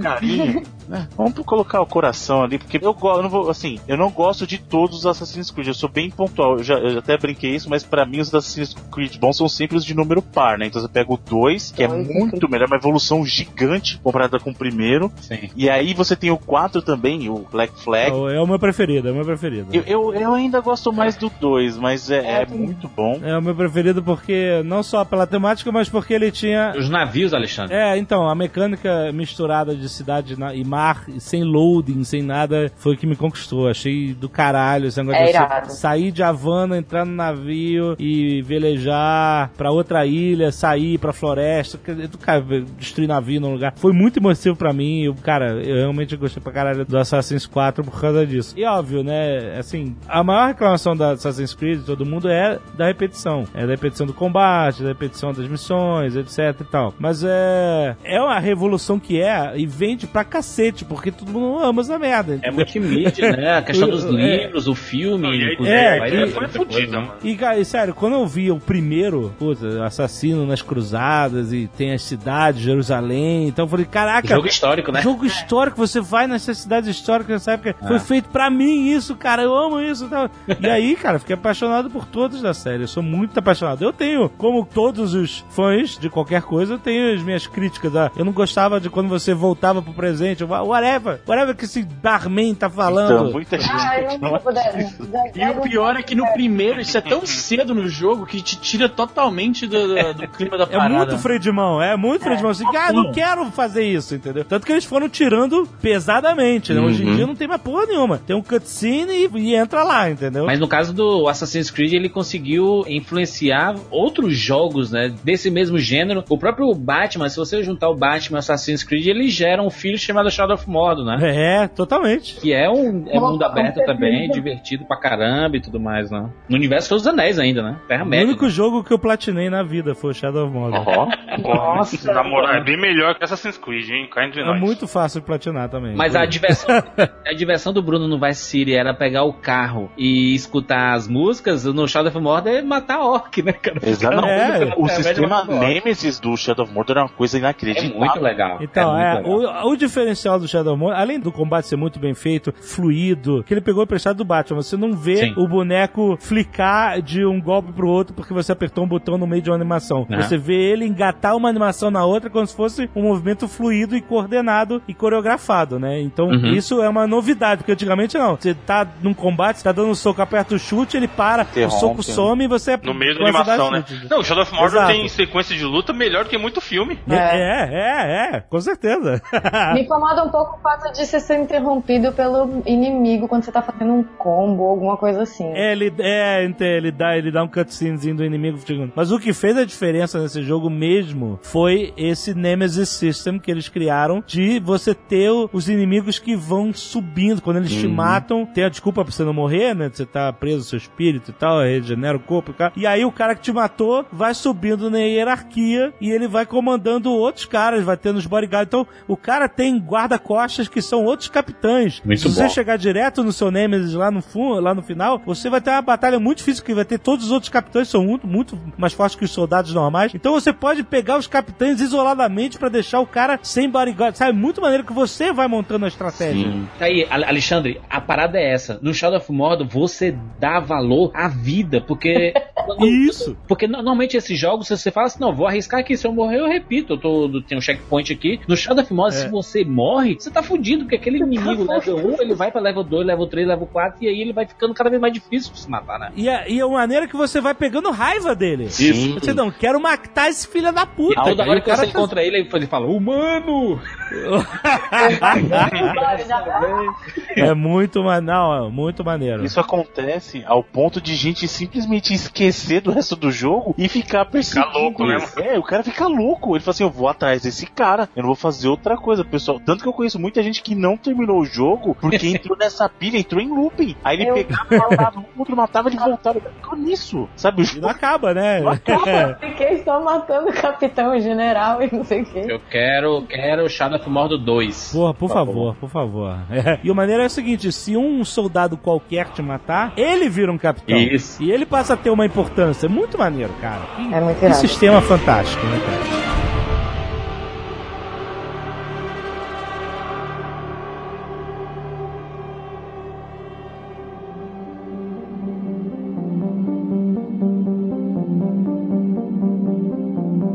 Deixa eu abrir um parênteses aqui para jogos de mundo aberto espaciais. Olha aí, rapaz. Né? Não só o mundo, mas o espaço aberto, né? A gente teve muitos jogos através do tempo fazendo muito sucesso. Tem o Weave Online, que é outro sifão de vida pra muita gente e tal. Mas eu quero falar um pouco do Freelancer, que é um jogo acho que do ano 2000, 2001, alguma coisa assim, que você tinha a liberdade de ser o que você quisesse na galáxia. Você era um freelancer, ou seja, você podia ser um pirata contrabandeando coisas ilegais, você podia ser um, um mercenário, pegando missões pra destruir outras naves, comboios e tal. Você podia ser um simples comerciante e ir numa base, numa estação espacial, comprar, sei lá, cerveja e levar pra outra base espacial e vender mais caro, entendeu? E aí você ia é, evoluindo a sua nave, seus skills, assim, com a grana que você ia ganhando e tal. E esse jogo evoluiu pra hoje uma outra franquia que evoluiu pra esse formato, que é o Elite Dangerous, jogo de 2015, que tem a mesma premissa. Você pode ser o que você quiser. Pode ser, você tem uma nave, você pode ser um, um pirata, você pode ser um comerciante, etc. Só que, olha que interessante, ele é procedural no nível galáctico. Ele tem 400 bilhões de estrelas de sistemas solares e você pode ir em todos eles. É sério, você pode ir na galáxia inteira. E pra quem gosta de ciência como eu e tal, é muito maneiro a parte do jogo que eles respeitam as distâncias conhecidas das estrelas entre si, entendeu? A distância das estrelas dos planetas para as estrelas, das estrelas Demora entre- 40 anos pra você viajar de um planeta pro outro, é? Não, é- Bacana esse jogo aí. não, ele diz, ele diz, se você estiver viajando, por exemplo, de uma, uma estrela para uma estrela próxima, ele, vai- ele fala assim, mais de um ano você vai levar. Mas você tem que entrar no hyperspace, você entra no hyperspace você viaja em segundos. Mas, dentro do sistema solar, quando você quer ir de um planeta para outro, se, por exemplo, fosse da Terra para Marte, você tem um sub-hyperspace para você ir rapidinho, a mesmo assim ele vai respeitar a distância real. Então isso é interessante por um lado, mas por outro lado, boa parte do jogo você tá viajando, porque mesmo na sublight speed você é, ainda leva um tempo pra chegar, porque tá respeitando uma distância real e tal. E um outro problema, como é tudo procedural, o jogo é muito parecido, entendeu? Então, apesar de ter 400 bilhões de estrelas, parece que só tem 10, entendeu? Diferentes. Eles lançaram um standalone game, uma continuação agora, que se chama Elite Dangerous Horizons, onde você pode pousar nos planetas. Eu, caraca, comprei animadão. Agora eu posso entrar nos planetas, não só nas estações espaciais em órbita. E você tem um rover que você pode dirigir nos planetas, fazer missões na superfície. Só que acontece que todos os planetas eles são desolados como a Lua, sabe? Uhum. Só muda a cor, mas eles são basicamente dunas Um e vermelho, rochas. verde, azul. É, e você não tem complexidade de um planeta que tenha florestas, desertos, canyons, oceanos, não. É tudo muito parecido. Então, essa que é a desvantagem. É um jogo muito gigante, é um jogo, talvez o jogo mais gigantesco que já tenham feito, porque ele tem 400 bilhões de estrelas na galáxia inteira, mas no final ele acaba sendo igual, entendeu? A maior parte das mudanças. E aí, esse ano vão lançar dois jogos da mesma categoria que prometem ser um pouco diferentes. O No Man's Sky Esse promete, mas promete mais que político, hein, mano? Mas que não vai ser É, esse é. ano, né? Não vai ser esse ano. tanto que se cumprir 50% já vai ser puta Eu que já, eu já tô falando que esse jogo, certeza, cara, esse jogo vai tá, vai sair junto com o PlayStation VR e a vida das pessoas vai acabar. Acabou. É, é um jogo maneiro pra você jogar em VR. O próprio Elite Dangerous, você olha, você dentro da sua cabine, já vi gente jogando VR, ele é feito pra você jogar em VR. Agora, no Man's Sky, ele tem uma pegada um pouco mais Borderlands, no sentido de ser um pouco mais caricato, mas você pode sair da nave e jogar Uhum. como um FPS, entendeu? Então é muito maneiro. Isso é um FPS que você pode entrar numa nave, sair do planeta, ir pra outro planeta e entrar no planeta e sair da nave de novo, num outro planeta. É muito caralho isso. O Elite Dangerous é single player? Não, ele é, ele é massive multiplayer. Ele você Ah. joga com outros humanos também que você vai encontrar de vez em quando no jogo.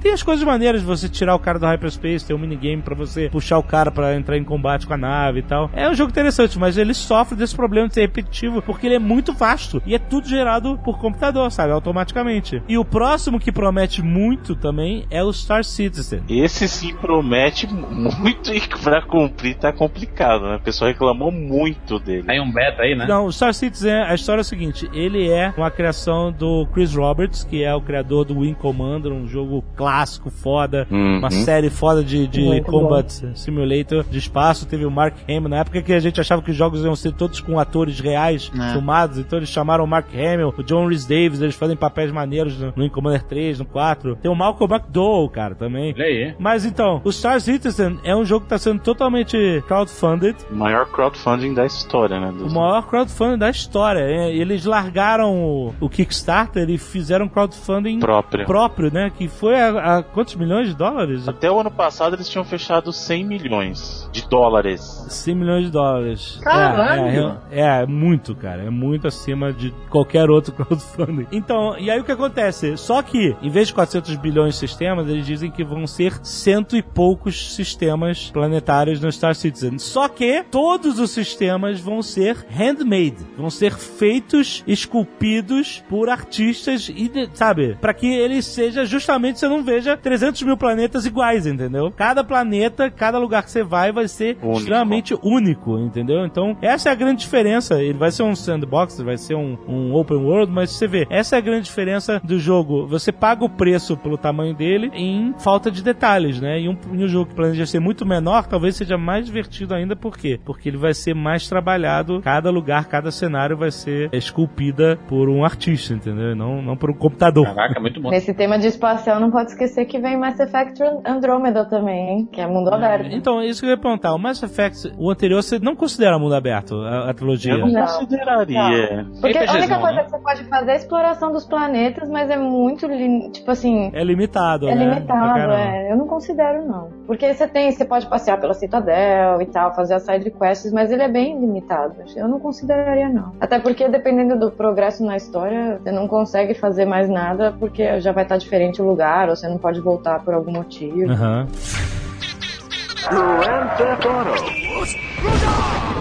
Quando falou de espaço, eu gosto muito do universo também pós-apocalíptico, né? E aí, recentemente, eu joguei, por exemplo, o Mad Max. A Mad Max, esse mundo aberto também, né? Ele traz essas possibilidades do desertão e tudo mais. Ele, sim, diferente do Red Dead, é, ele se torna um pouco mais repetitivo, mas eu acho que é impossível um jogo desse É, eu, mundo não- aberto. eu notei, mas é, mas é foda. Eu gostei. Esse jogo de mundo aberto é impossível você não ser repetitivo, porque se ele quer simular algo da vida real, nada mais repetitivo do que a vida real, né, cara? E acontecem coisas repetitivas, né? Então é, é fácil repetir as coisas, né? Ainda mais no universo Mad Max, que é tudo muito limitado. Você tá no seu carro, você tem que fazer upgrade e tudo mais, ir pra um lugar, pra outro, pegar alguma coisa ali e tal. Mas, eu, putz, eu, eu entrei na- no mundinho Mad Max aí e me diverti para cacete, sabe? Não, é muito foda. Outro universo pós-apocalíptico desse é o Fallout, né? Exatamente. Aí sim. Ah, vou falar de Bethesda, então. Ah, Isso é um capítulo à parte. Teve gente aí que até gemeu. falar do Bug Tesla.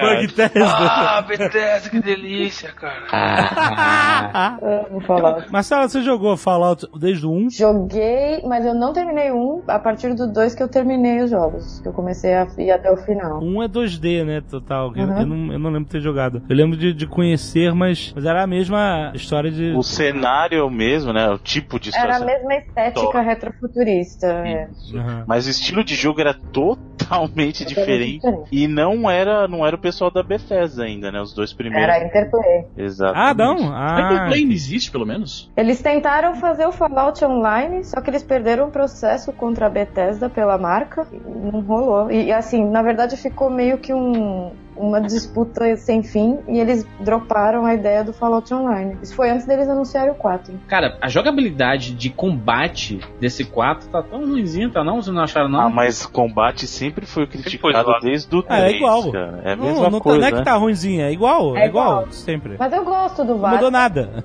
Eu, É, eu nunca me incomodou. Você não gosta do VATS? Eu Eu, adoro.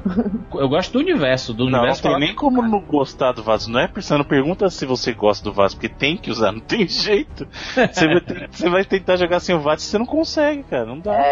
É, então eu acho que o VATS é, que é aquela forma de aquela câmera lenta que você dá, que você pode tirar no ombro, É. no, Hum. No braço, na perna e tal. Eu acho que essa, esse é o diferencial do Fallout. Senão ele seria um first person RPG, não é só isso, né? O VATS deixa você fazer a estratégia dentro do próprio combate, né? Tem um cara carregando a bomba, tá atirando no braço dele, o cara explode, ele explode com todo mundo em volta. É, o cara tá correndo pra cima de você, atira na perna dele, ele vai foder a perna, vai cair. Quando eu falei do negócio do vaso, é porque ele surgiu pra endereçar um problema de gameplay mesmo. Ele não foi um elemento que você Mais pô, um. isso aqui, que legal. Ele surgiu justamente pra endereçar o problema que o pessoal tinha com o gameplay, justamente dessa parte da mecânica de tiro em primeira pessoa. Então, na verdade, Era zoada, aí os caras deu um jeito, né? Isso, eles foi, foi uma correção que surgiu e acabou virando uma feature do jogo. E aí, querendo ou não, é maneiro, né? É legal, Dá um é elemento a mais de, de gameplay pro jogo. Sim. Por que, que as pessoas são apaixonadas pelo Fallout? É pelo crafting system? Porque é o jogo que. Assim, eu gosto de Fallout, né? É, é, mas é, depois de um tempo eu canso e passo a jogar outros jogos que são um pouco mais dinâmicos. Eu não sei porquê, se não é, é história, se é. O que, que as pessoas gostam do Fallout? É temática? É a temática, né? Acho que é o valor Pra da série. acho Acho que é o valor da série. Sei, cara. Ah, sabe, porque eu não sei se é um, um fator específico que faz o pessoal ficar louco, porque quando o, o jogo foi anunciado, a gente nem sabia exatamente quais seriam os features, e mesmo assim a internet ficou louca. Então eu acho que é mais porque é a continuação de um jogo que é muito querido por muitas Então, pessoas, eu- eu- É, não é outra coisa. continuação. Ele, ele é totalmente standalone. Você entende o que eu quero dizer com continuação, né? É mais um É, jogo. uma série que é amada, né? Foi que nem quando saiu o Diablo 3, pô. Então, Ou, quando saiu o Witcher 3, né? Que ele consegue sobreviver sozinho por ele ali, né, também. Não, mas é diferente. Sim. O que que aconteceu? é o seguinte, Witcher 3, ele é Ele é uma muito continuação. maior. Primeiro, ele é uma continuação, sim, direta dos outros. Só que, Que tem Witcher tudo 3... explicado dentro dele, né, também. Sim, não, ele consegue funcionar. Por exemplo, uma pessoa que não jogou o 1 e o 2 consegue jogar o 3 normal. Perfeito. Mas o Witcher 3 é uma continuação daquela história, né? Uhum. E, e também, como a gente já falou, ele é baseado num universo que é bem anterior aos jogos, ele existe já em literatura, né? Folclore dos caras, né? Sim, e ele é muito maior do que os outros dois. O que aconteceu com Fallout foi diferente. Fallout, o que aconteceu? Ele não, não era tão mainstream assim, gente. Ele era, era um jogo conhecido da galera de PC até o 2, legal. O 3 foi que popularizou muito o Fallout. O O Fallout e Vegas aí- também, né? Não, o 3. Aí o New O- Vegas aproveitou New Vegas depois. fama, né? Inclusive não é nem o- não é o mesmo pessoal, né? No caso, o New Vegas é do pessoal da foi Obsidian que fez, né? Exa- é isso. E aí, o 4 hoje, ele, digamos assim, ele goza desse prestígio justamente em função da atenção que o 3 já chamou, entendeu? É, a- É o a mesma- hype, cara. É o Isso. hype. Sabe, a ponto dos caras chegarem, acho que foi faturou lá, acho que foi 12 milhões na primeira semana, não lembro agora, mas um negócio assim. Então é, é um negócio absurdo, sabe? É a mesma coisa que aconteceu com o GTA também no GTA 3, se você pensar. O que, que aconteceu GTA? Tudo bem, GTA era legal no 1 e no 2, bacana. Só que quando foi que estourou mesmo? Foi no 3. Três, é. Entendeu? Aliás, vocês estão percebendo uma certa tendência ao GTA 3, Fallout 3, Witcher 3. Witcher 3. Pois é. Será É que, como dizem lá no inglês, third time is a charm, like is a charm, né? Exatamente. Mas não sei, porque até agora a Valve não resolveu contar até três, né? É, ela não sabe como. Ah, mas era, é isso que a gente ia falar, gente. Só que falta, né, o Half-Life 3 ser mundo aberto também, né, imagina. Provavelmente vai ser.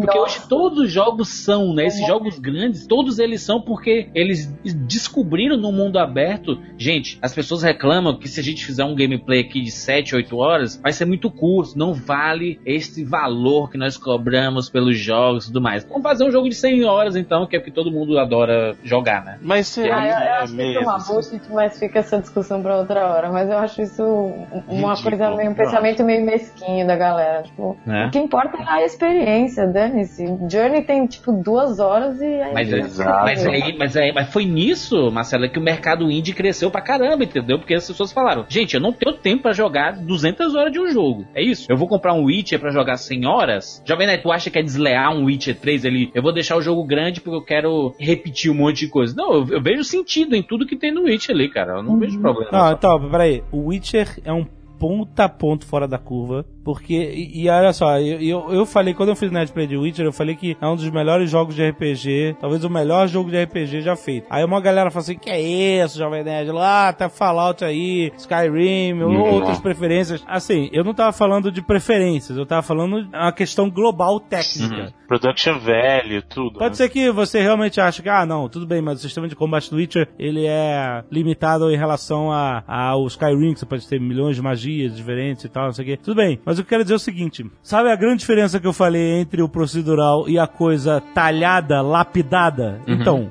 do que acontece? Nos jogos da Bethesda, tipo Skyrim, Fallout, tudo bem que a Bethesda evoluiu muito a partir do Elder Scrolls 4. O não, Oblivion foi Oblivion, né? no Oblivion que ele botou voz em todo mundo e todos os RPGs passaram a ter voz em todo mundo, não aqueles textos enormes, é, mas todo mundo agora fala, é uma exigência de mercado, né, e tal. Mas, por exemplo, eu brinquei falando no Fallout, gente, é, essas animações é, é assim mesmo, entendeu? Não, nossa. E, é, disse, não, gente, mas é isso, é, isso é, é normal da Bethesda, ela faz isso e, e- isso é um preço pelo, pelo, pela Não, quantidade aí enorme. passou, É assim mesmo, é normal.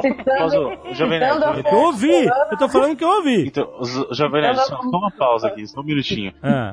Isso, isso é uma canalice, mas sem, sem, sem precedentes, porque assim, jogo bugado, não, não sei o que, aí da Bethesda não, mas é a Bethesda. É, mas é assim. É, mas é, isso acontece, é, é isso aí. Quê? O Jovem Nerd não quer falar, mas eu vou falar. Assim, Witcher 3 é um jogo que Skyrim nunca será. Nunca, qualquer, sob qualquer, pri- eu falo, sob qualquer prisma que você olhar o Witcher 3, ele é um jogo superior a Skyrim, ponto. Mas peraí, Skyrim é de 2011, né, cara? Calma, não, não, não, né? mas aí eu tô dizendo assim, Eu tô comparando com o Fallout 4. Não, não, mas que é a- desse ano. Que é de Se for comparar com o gráfico, tá, tá certinho. Se for Não, comparar não. gráfico, tá certinho. Não, o que eu tô dizendo é o seguinte, animação, vai vir o cara, próximo tudo. Skyrim, porque virar o Skyrim 2, ou qualquer nome que eles queiram dar pra não chamar de Skyrim 2, virá. E ainda assim ele será um jogo pior que o Witcher 3, é isso que eu quero dizer, entendeu? Não, então, calma, olha só, peraí, caraca, agora a treta vai começar. Eu quero dizer o seguinte, eu não, eu não tô querendo falar mal do Skyrim ou dos jogos da Bethesda porque eu gosto, entendeu? Eu só tô falando falar da questão Eu técnica. também gosto, gosto muito de Fallout, adoro.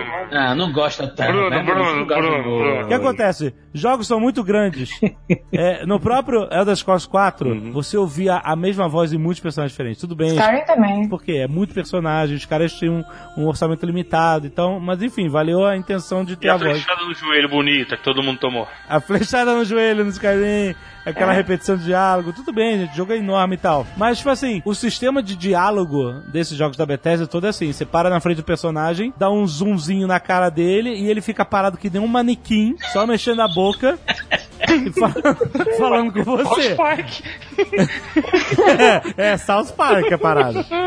Tudo bem, assim, no, É que nem assim, Mass Effect Dragon Age, eles são, o rig é o mesmo, é o mesmo rig. só Exatamente, o mesmo rig de animação pra todo mundo, igualzinho e tal, não sei o quê. Mas tudo bem, gente, o jogo é grande, os caras fazem. É aquele negócio, ou você faz o jogo super on rails, tipo Uncharted e tal, e você capricha a animação de tudo, ou você deixa o jogo aberto e tal, não sei o que, e você não tem como fazer o jogo perfeito. Mas, Mas, por que que o Witcher 3 tem? É Detalhe. isso que eu ia falar! O Witcher 3 Tem tudo isso. é É, gigante. é e tem, cara, sério, tem movimento de câmera, ângulos, direção de, de arte, de tudo, em todas as side quests. Todas! Você não tá falando de parar na frente de uma side quest de um cara que tá, sei lá, com um prego enfiado no pé e, e ele simplesmente fica parado falando na sua frente. Não, quando você parar pra falar com ele, vai ter câmera atrás do ombro do Geralt fazendo pan pra direita, a câmera vai mudar pra cima, vai ter jogo de câmera, cara, vai ter animação única pra aquela cutscene dos personagens. Como os caras fazem isso em 814 side quests, cara? É incrível. Por isso que eu falo, Witcher 3 é um ponto fora da curva, porque eles provaram que eles conseguiram fazer o jogo gigantesco e lapidado. Antes você tinha ou um ou outro, e os caras provaram que você pode ter os dois, cara. Sim. Por isso que eu aplaudo pra caralho esse do Project Red, os caras ficaram, sei lá, cinco anos sem receita praticamente, porque olha só o que que é. Era o único produto, o major produto dos caras. Eles têm 300 funcionários, eu fui lá na sede deles na Polônia. Você imagina o que que você pagar salário desses caras cinco anos, sem retorno? Dá-lhe empréstimo. Sem retorno, cara. E os caras entregaram, maluco. Tudo bem que eu acho que eles têm. Tem, só da galera de dublagem tem Eu mais acho que eles 500 têm- pessoas, mano. Eles têm ajuda do governo de alguma coisa, porque é do Ministério da Cultura Não, e tal, mas sim. mesmo assim não justifica. Eles têm ajuda do governo, É. com certeza. Mas mesmo assim, cara. Acrescentando o que, o que você tá falando, o negócio da história do It, ela ser totalmente concisa, sabe? Tudo faz sentido, você não se perde mesmo fazendo as side quests, tudo tem um porquê. Diferente, eu adoro Skyrim, não me leva mal, mas diferente do Skyrim, por exemplo, que você tem o endgame, que depois você termina o jogo, acabou, você começa, você volta pras aldeias, pras cidadezinhas e, e tá todo mundo cagando pelo que você fez. Você acabou de salvar o mundo do devorador de mundos, do Halden, matou o dragão e todo mundo te trata igual. É, no Witcher você, você chega, ele, olá, bruxo, obrigado por salvar a minha cidade, né, minha, minha, minha aldeia, coisa tipo, muito foda. E cada questzinha tem uma puta história por trás, né? Não, Toda- é Toda muito. questzinha, não, é a filha de não sei quem, que ele sumiu, aí tem um espírito de uma bruxa que tá embaixo de um poço e você tem que ir lá e trazer um elemento. Sempre tem uma história gigantesca por trás de cada quest, né, cara? É inacreditável, por isso que eu falo, Witcher 3 tá acima de todo mundo nessa parte técnica. Sim. Porque os caras juntaram duas coisas que pareciam impossíveis nos jogos, entendeu? E eu acho que ainda vai demorar muito pra chegarem lá, no Mas nível será? do... Por exemplo, o, o GTA V, por exemplo, não tem tanto problema igual o Fallout. Por isso que eu falo, eu acho muito Não, é errado. verdade. Assim tá- é, é. bem foda também, cara. Então, e, e é um mundo muito mais agitado que o do Fallout, tem muito mais coisa acontecendo. Então, a assim, conclusão da história é muito paia, né? O pessoal fala, mas quem é que joga GTA pela história? Muita gente, né? Não, não, mas aí eu Ah, não tô eu falando de história, eu tô falando da parte técnica e o que eu não gosto é disso. Só porque o jogo é da Bethesda é Free Pass. Ah, não, aí pode. E isso eu acho uma canalice sem Ah, porque eu lembro até hoje, todo mundo, caralho, esse cara, a música, a música tema é puta, uma das melhores músicas da história dos joguinhos. Aí eu sou uma pessoa que dou chance pras paradas, né? Eu, pô, vou ver qual é que é desses caras. Todo mundo falando que é um puta jogão. Comecei a ver vídeo no YouTube, eu, pô, mas a movimentação do boneco não tá maneira. Aí eu fui ver outro vídeo e falei, mano, continua não tão maneiro. Aí eu não joguei. Eu vou, eu vou citar o Afonso Solano aqui, que uma vez ele falou que no Fallout 3, o personagem protagonista, ele parece um boneco Ken animado por um fantasma retardado. Ai, meu Deus. Não, mas olha só, são jogos bons e divertidos. Isso aí. Sim. Não importa que eles sejam diferentes tecnicamente, entendeu? São jogos maneiros. Não importa que eles tenham bugs aqui e ali, mas eles são. A gente se diverte. É bem, é bem legal. Agora, o pessoal tem pedido muito pra eu fechar a série Skyrim. Continuar ou fechar, porque eu gravei várias Nerd Plays de Skyrim e ela ficou sem final. Do it. Você acha que o final do Skyrim gera um bom Nerd Player, Marcelo? Então, eu acho que o final do Skyrim gera um bom hard player se você fizer o final e parar por lá. Porque se você voltar pras aldeias depois, todo mundo tá nem. Nada acontece.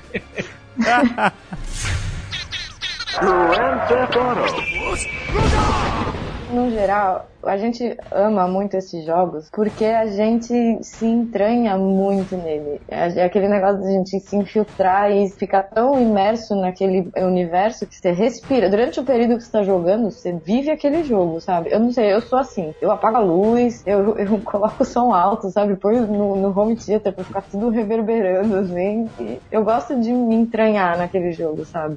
Sabe Então, que eu... isso faz parte também da experiência. Mesmo que tenha bug, que te tira um pouco, mas eu ainda assim eu ainda tento me, me prender, sabe? Uma coisa, Marcela, sabe o que eu acho que isso faz? Isso é algo muito mais primitivo até. A gente passava por isso, a gente até já mencionou disso lá no 99 Vidas, a gente fala disso, a gente passa por isso desde criança. Por que que existia aquela guerrinha de Sega Nintendo na época? Você tinha o Super Nintendo, seu amiguinho tinha o Mega Drive, vocês ficavam brigando porque o meu é o melhor. Porque o ser humano não gosta de fazer papel de idiota, ele não gosta de sentir que a escolha dele foi errada. Então é por isso que muita gente defende esse argumento de passa com a Bethesda, é porque o cara não, ele não quer admitir que talvez o dinheiro que ele gastou não vale aquilo, ele não quer se sentir lesado. Então o, recurso que ele tem a defesa, que ele tem é justamente defender a escolha. Então ele vai lá e vai defender a- com unhas e dentes a escolha que ele fez, mesmo que no, no íntimo dele ele saiba que alguma coisa tá errada, entendeu? Porque isso é um instinto primitivo de você não fazer papel de idiota, entendeu? Então tem muito disso também. Mas que ódio é esse, gente, em cima da Você Bethesda, pode pelo amor de Deus?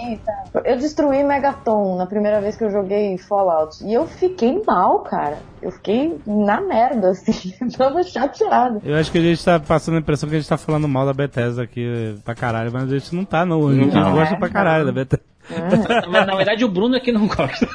Não senhor, não senhor. Não, o Bruno enxerga problemas aonde o Samboy não enxerga. É, Exatamente. ele só tá dizendo que não tem que ficar passando a mão na cabeça. Eu adoro Fallout, assim, eu joguei muito Fallout 3, joguei muito New Vegas, que muita gente critica, por exemplo, e gostei. Agora, eu não vou ficar aqui fingindo que o jogo não tem problema, gente, por favor. Tem. E tem problema grave, e o que me irrita é justamente isso, pessoal. Não, mas aí pode, olha o tamanho do jogo. E aí o que a gente tá levantando o ponto é justamente esse. Pega o Witcher, pega o próprio GTA, o tamanho, o escopo, todos eles têm um escopo grande tanto quanto ou se não maior que o Fallout. Por que que só o Fallout tá livre pra ter problema? Tudo bem, pode ter. Se os outros conseguiram fazer sem ter tantos problemas. Que os jogos são perfeitos e não tem problemas. Às vezes o Witcher dá um glitchzinho aqui e ali, o GTA às vezes dá um glitchzinho ali, mas não é nem de longe igual os problemas que a gente tem do Fallout. E eu não vou nem citar a parte gráfica, porque de todos os jogos que a gente tá falando, o Fallout é o mais feio. De lavado. Não, vou te falar que tem um pior, hein? Não, tô Dead falando Island. assim, Não, entre pior gente tá falando GTA, Tibia. GTA Witcher e Tibia. Sempre tem o pior. Cassiopeia. Dead Island, cara, Dead Island foi o jogo mais O Fallout tem o gráfico do Cassiopeia. Mas tem. Caraca, quando eu vi, cara, quando eu vi os gameplay de Fallout, eu fiquei, peraí, mas esse, esse jogo é pro PS2? Eu, eu, eu, esse negócio. Ai, Esse que é, exagero, gente. não, coisa, Marcela, Marcela, Marcela defenda, Marcela. E o, o- de- defende aí o. Não é possível que o Bruno tá conseguindo contagiar todo mundo. Não, gente, para com isso. Eu, te- eu comprei a edição do Pip Boy, vocês estão loucos, eu adoro esse jogo. Você fica Não, é jogando o celular no braço também, Marcelo? É isso você? É, eu coloquei, mas eu coração. Olha só, o jogo não tem que ser ultra bem feito pra ser bom, entendeu? Não, É querendo dizer. A Ele diversão pode ter é- animações, é, a diversão é o que importa que você tira do jogo. Mas o que a gente tá colocando, a barra do, do, do, do Witcher, tá lá, mas pode ter gente que fala assim, ah, eu acho o Witcher chato, pô. Eu prefiro o Fallout pra caralho, eu prefiro muito mais, me divirto muito mais com o Fallout. E esse cara não tá errado, Mas entendeu? Fallout é um ótimo jogo. Quando ele funciona, É. quando tá dando pau, funciona ele. Caraca, porra.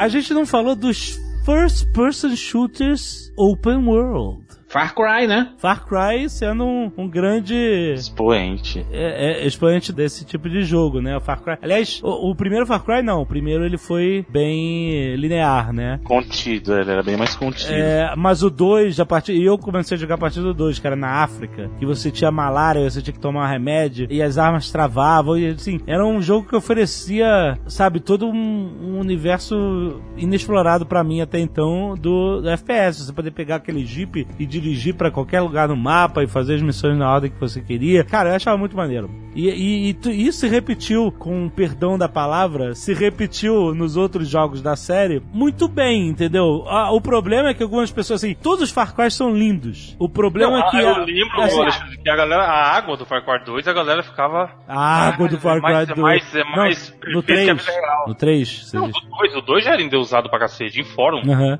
É a fase da- dos videogames que a gente falava assim, né? Que se tivesse uma água bonita, não, que água linda, meu Deus, que água fantástica. É. Depois, aí depois cabelo, né? Que cabelo fantástico. tem até as fases. É água e fogo, aí hoje é cabelo, tipo, aí homem. Tem sistema de física só- voltado só pra cabelo, cara. Isso aí. Lara Croft aí, Lara cara. Você Croft, veio, cara. Lara Croft e L'Oreal. É, eles Ah. a- animam fio, indep- cada fio independente. Você pode até desligar isso se você estiver travando no PC a tua placa de vídeo, tu pode. Aí vira um, um rabo de A cavalo. peruca. É, só tem o problema é que a franja não mexe, só o rabo de cavalo. É, pois é. Mas então, o problema da, da série Far Cry que eu vi por aí a galera criticando é simplesmente porque era muito parecido, né? Não mudava muita coisa de um pro outro. Mas isso é normal de muitos jogos de, de qualquer categoria, né? De evolução de jogos. Até da intocável Bethesda, que fez o, o Fallout 4 igual ao Fallout 3, só com a evolução de gráficos, etc. E outro cenário, mas. Evolução de gráficos, não não operou no mútil, né? É, Vai, vai, Mas- vai, Bruno. Bethesda falou, vai. Mas falando isso da série do Batman também, ela é um sucesso, entendeu? Ela é, é- é, tipo assim, é, é, é aquilo que você conhece, mais É, um Batman, pouquinho, o Batman entendeu? 2 e o 3 é o mesmo jogo, mano. Mesmo jogo, é DLC. DLCzão bonito. então, mas é mais. Se eu quero jogar mais, toma aí mais, entendeu? Sim, sim, né? Não quer dizer que é ruim. E teve o Blood Dragon também, né? Do Far Cry, que foi o O standalone. Blood Dragon do foi Far muito Cry. maneiro, é, muito É maneiro. muito bacana. Eu adorei, É a apresentação que o Bruno, você deve ter amado, né? O Blood Dragon, aquela apresentação. Lógico, é anos 80 Pode total, tipo, é Far Cry. É, Kung Fury, Kung 80. Fury. E o Dead Island? Então, Dead Island é. Chato! Ele, ele prometeu pra caralho aquele trailer, Melhor né? trailer. Melhor trailer, exatamente. O trailer é foda pra caralho, mas o, o jogo. É, eu achei maneiro quando comecei a jogar. E achei maneiro, achei maneiro, achei maneiro. E fui achando. é, e é aquela coisa. Enjoei. Enjoei porque, assim, aquele negócio de repetir muito, entendeu? E acho que esse é o grande problema pra mim em alguns jogos de mundo aberto. Você vai fazendo a mesma coisa, a mesma coisa, a mesma coisa. E se você não tá vidrado no tema, você enjoa. Isso. E eu tô colocando essa crítica a um jogo que a gente elogiou pra caralho aqui, que é o Shadow of Mordor. É um jogo repetitivo ao extremo. Ao extremo. A única, o único dinamismo que você encontra ali, além da evolução natural dos poderes e dos inimigos diferentes e tal, é porque o sistema de Nemesis muda seus inimigos e você cria uma relação pessoal com aqueles caras. Mas o gameplay em si é puta repetitivo ao extremo, muito. É sempre assim, você chega num lugar, um monte de orc, você vai, começa a bater neles, chega o capitão, animaçãozinha, começa a bater no capitão, cara, igual, minha É, parada. imagino que pra um cara que não goste do universo, seja um saco. Vai achar um O saco, cara exatamente. jogar uma hora, Mas vocês pode queriam que fosse o quê, cara? Então, eu acho que esses jogos dependem muito de quanto você tá vidrado no tema Universo. dele. Universo. No Ah, universo, exato. você tem que estar imerso no universo, né? Exato, porque eu joguei o Shadow Mordor extremamente repetitivo sem achar chato, entendeu? Achando um- do caralho tudo. Mas sou eu, entendeu? É tipo você levar um cara que não gosta de pizza no rodízio de pizza. É, mas Exato. o Island, maneiro. o Dead Island eu só eu gostei dele pelos motivos totalmente errados, que eu tenho certeza que não era o objetivo dos Por desenvolvedores. causa que do é- Só por causa do trailer, vai. Não, eu gostei dele porque eu joguei ele inteiro em galera, eu e mais três pessoas. E a Aí gente sempre é foi legal. aloprando o jogo, o jogo todo. Porque o jogo a gente não levou a sério em nenhum momento. É, exato. Esse gente trailer, esse, esse, esse trailer foi tão foda que ele conseguiu vender um filme, cara. Eles compraram os direitos do, do filme do Dead Island só pelo trailer. É Eu mesmo? vi. Puta merda.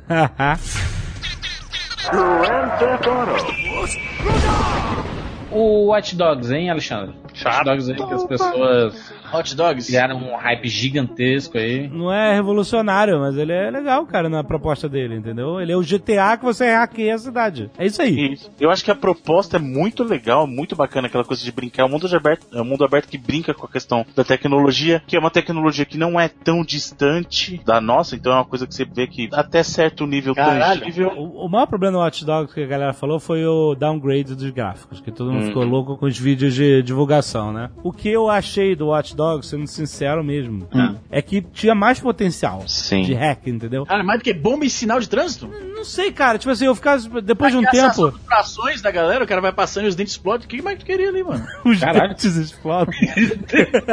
Colocar Wi-Fi nos Eu não dentes, sei, cara. Você treinar a bomba, mano? Eu não sei, hackear guindaste de construção, sabe? Hackear. Ah, é, é mesmo. é, é, avião, pra Carro. avião cair. Hackear drone, sei lá, É hackear, mesmo. sabe, bomba de combustível pra, pra é explodir tudo, o, né? Tudo, tudo, tudo. É, mas assim, eu acho tipo assim, puta, a ideia é maneira, mas eu achei limitado o número de coisas que você pode fazer ali, entendeu? Pode crer, podia poder hackear a porta. Quando o cara tá saindo, a porta fecha na cara dele. Dá pra fazer isso também, mano. Cara, só pela galhofa. É o hacker galhofa. Dá pra Você hackear, pode- hackear.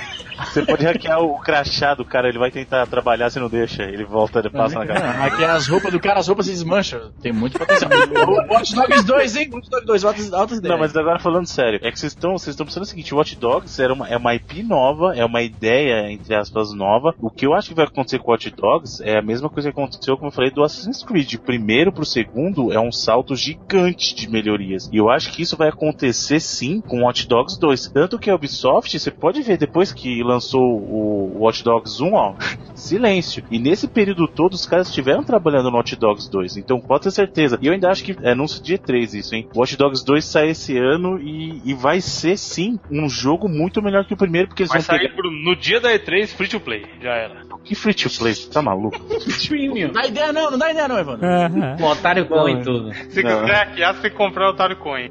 Não, pô. Mas ele vai ser um jogo, eu acredito, melhor justamente porque eles vão pegar essas ideias que faltaram serem implementadas no primeiro e melhorar o que tinha de problema, cara. Isso eu acredito muito mesmo. Eu acho que o Watch Dogs tem um baita de um potencial. Não, melhorar problema não, não tem nada. Alexandre, tu se liga do Otário Coin, Alexandre? Do quê? Otário Coin. Otário Coin. Explique explica isso. O Otário Coin é assim, é o seguinte, ô, ô, Jovem Nerd. Nos joguinhos free to play que você baixa no seu celular e você fica matando tempo, nem vez de trabalhar, sei lá o que, que você faz, sempre tem uma, uma moeda que você ganha no jogo e tem a moeda que você compra com dinheiro de verdade. Ah, tá. E a gente É. convencionou a chamar essa moeda que você gasta dinheiro de verdade pra comprar uma bobagem no joguinho. Sabe aquelas moedas verdes da colheita eh, feliz, qual era o nome daquela porra? É. Essas moedinhas, essa, essa moeda, a gente chama de otário coin, porque o nome Aham. é auto-explicativo. E a gente, isso isso é, é auto-zoativo, porque o próprio Jurandir tá aí gastando dinheiro pra caralho nesses joguinhos aí. Isso, né, Jurandir? Eu, eu tive minha fase do Candy Crush aí no Clash of Clans também, onde, né? onde o cara gastou dinheiro, mano? Depois reclama do dólar, da Dilma. Porra, negado, porra, é foda. Mas você acha que todo free to play é isso? Toda? Qualquer um? Não, não tô. Eu já sei porque ele tá falando isso. Vai defender Hearthstone, vai, defende Hearthstone. eu gastei dinheiro com Hearthstone, não me arrependo. Otário Coin. Vai se fuder. Não, mas a gente já teve essa discussão no 99 Vidas e o veredito é que o Hearthstone é um premium, freemium honesto. Ele é honesto. Não é não, você tá falando isso agora só que isso. Não, não, não, não. Acho que todo mundo fica com um sentimentinho de culpa, não fica? Com a paradinha de.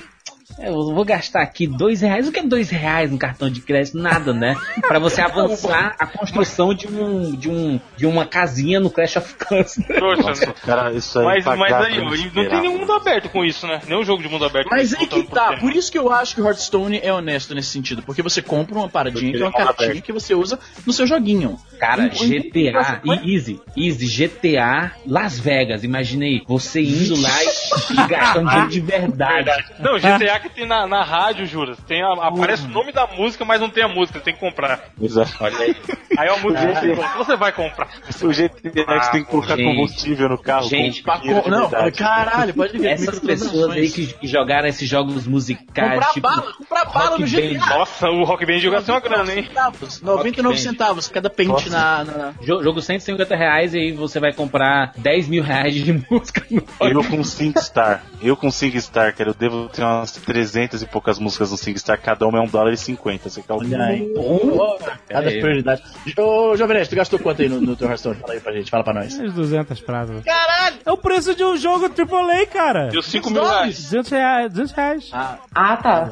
Às vezes é honesto. É, é um jogo, é um jogo de tipo, é, tipo assim, cara, eu joguei mais Hearthstone do que muito AAA, então pra mim valeu. sabe? Não, Mas tá certo. não é obrigado a comprar Crush, a carta. Candy Crush acaba as vidinhas. Ô, Marcelo, acaba as vidinhas. Tem que esperar 10 Mas anos. aí, Isso que eu fico puto. Tá sabendo Nesses esperar. joguinhos, que você gasta uma parada que é consumível. Você não pode jogar, cartinha- né, mano? Muito Não, a carta que o, que o Jovem Nerd comprou tá lá no deck dele. Ele pode continuar usando e se divertindo. Mas a Uhum. parada consumível que você compra pra apertar um botão e ela esgotou, pra você pular na fila. Porque esses premium, você manja, né? Você tá esperando na fila até chegar num ponto, aí a fila acaba, a coisa acontece, e você entra na outra fila esperando pra que outra coisa aconteça. Quando você compra as Otário Coin, você tá pulando um pouco na fila, mas você não vai chegar em lugar nenhum, porra!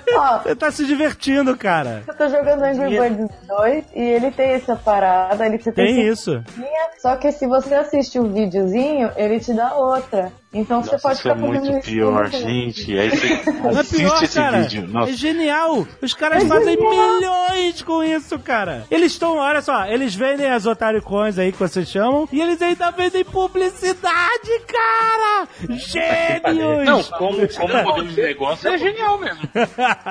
Agora, do ponto de vista do jogador, é complicado. Ô, ô, Jovem Nerd, deixa. É um saco, Trava aí o resto desse- podcast aí pro cara pagar aí uns 99 centavos aí. tá deixando passar a oportunidade.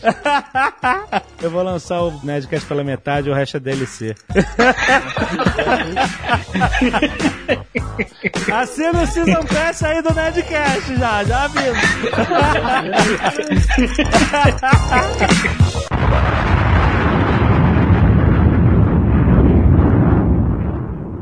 Este Nerdcast foi editado por Radiofobia, podcast e multimídia.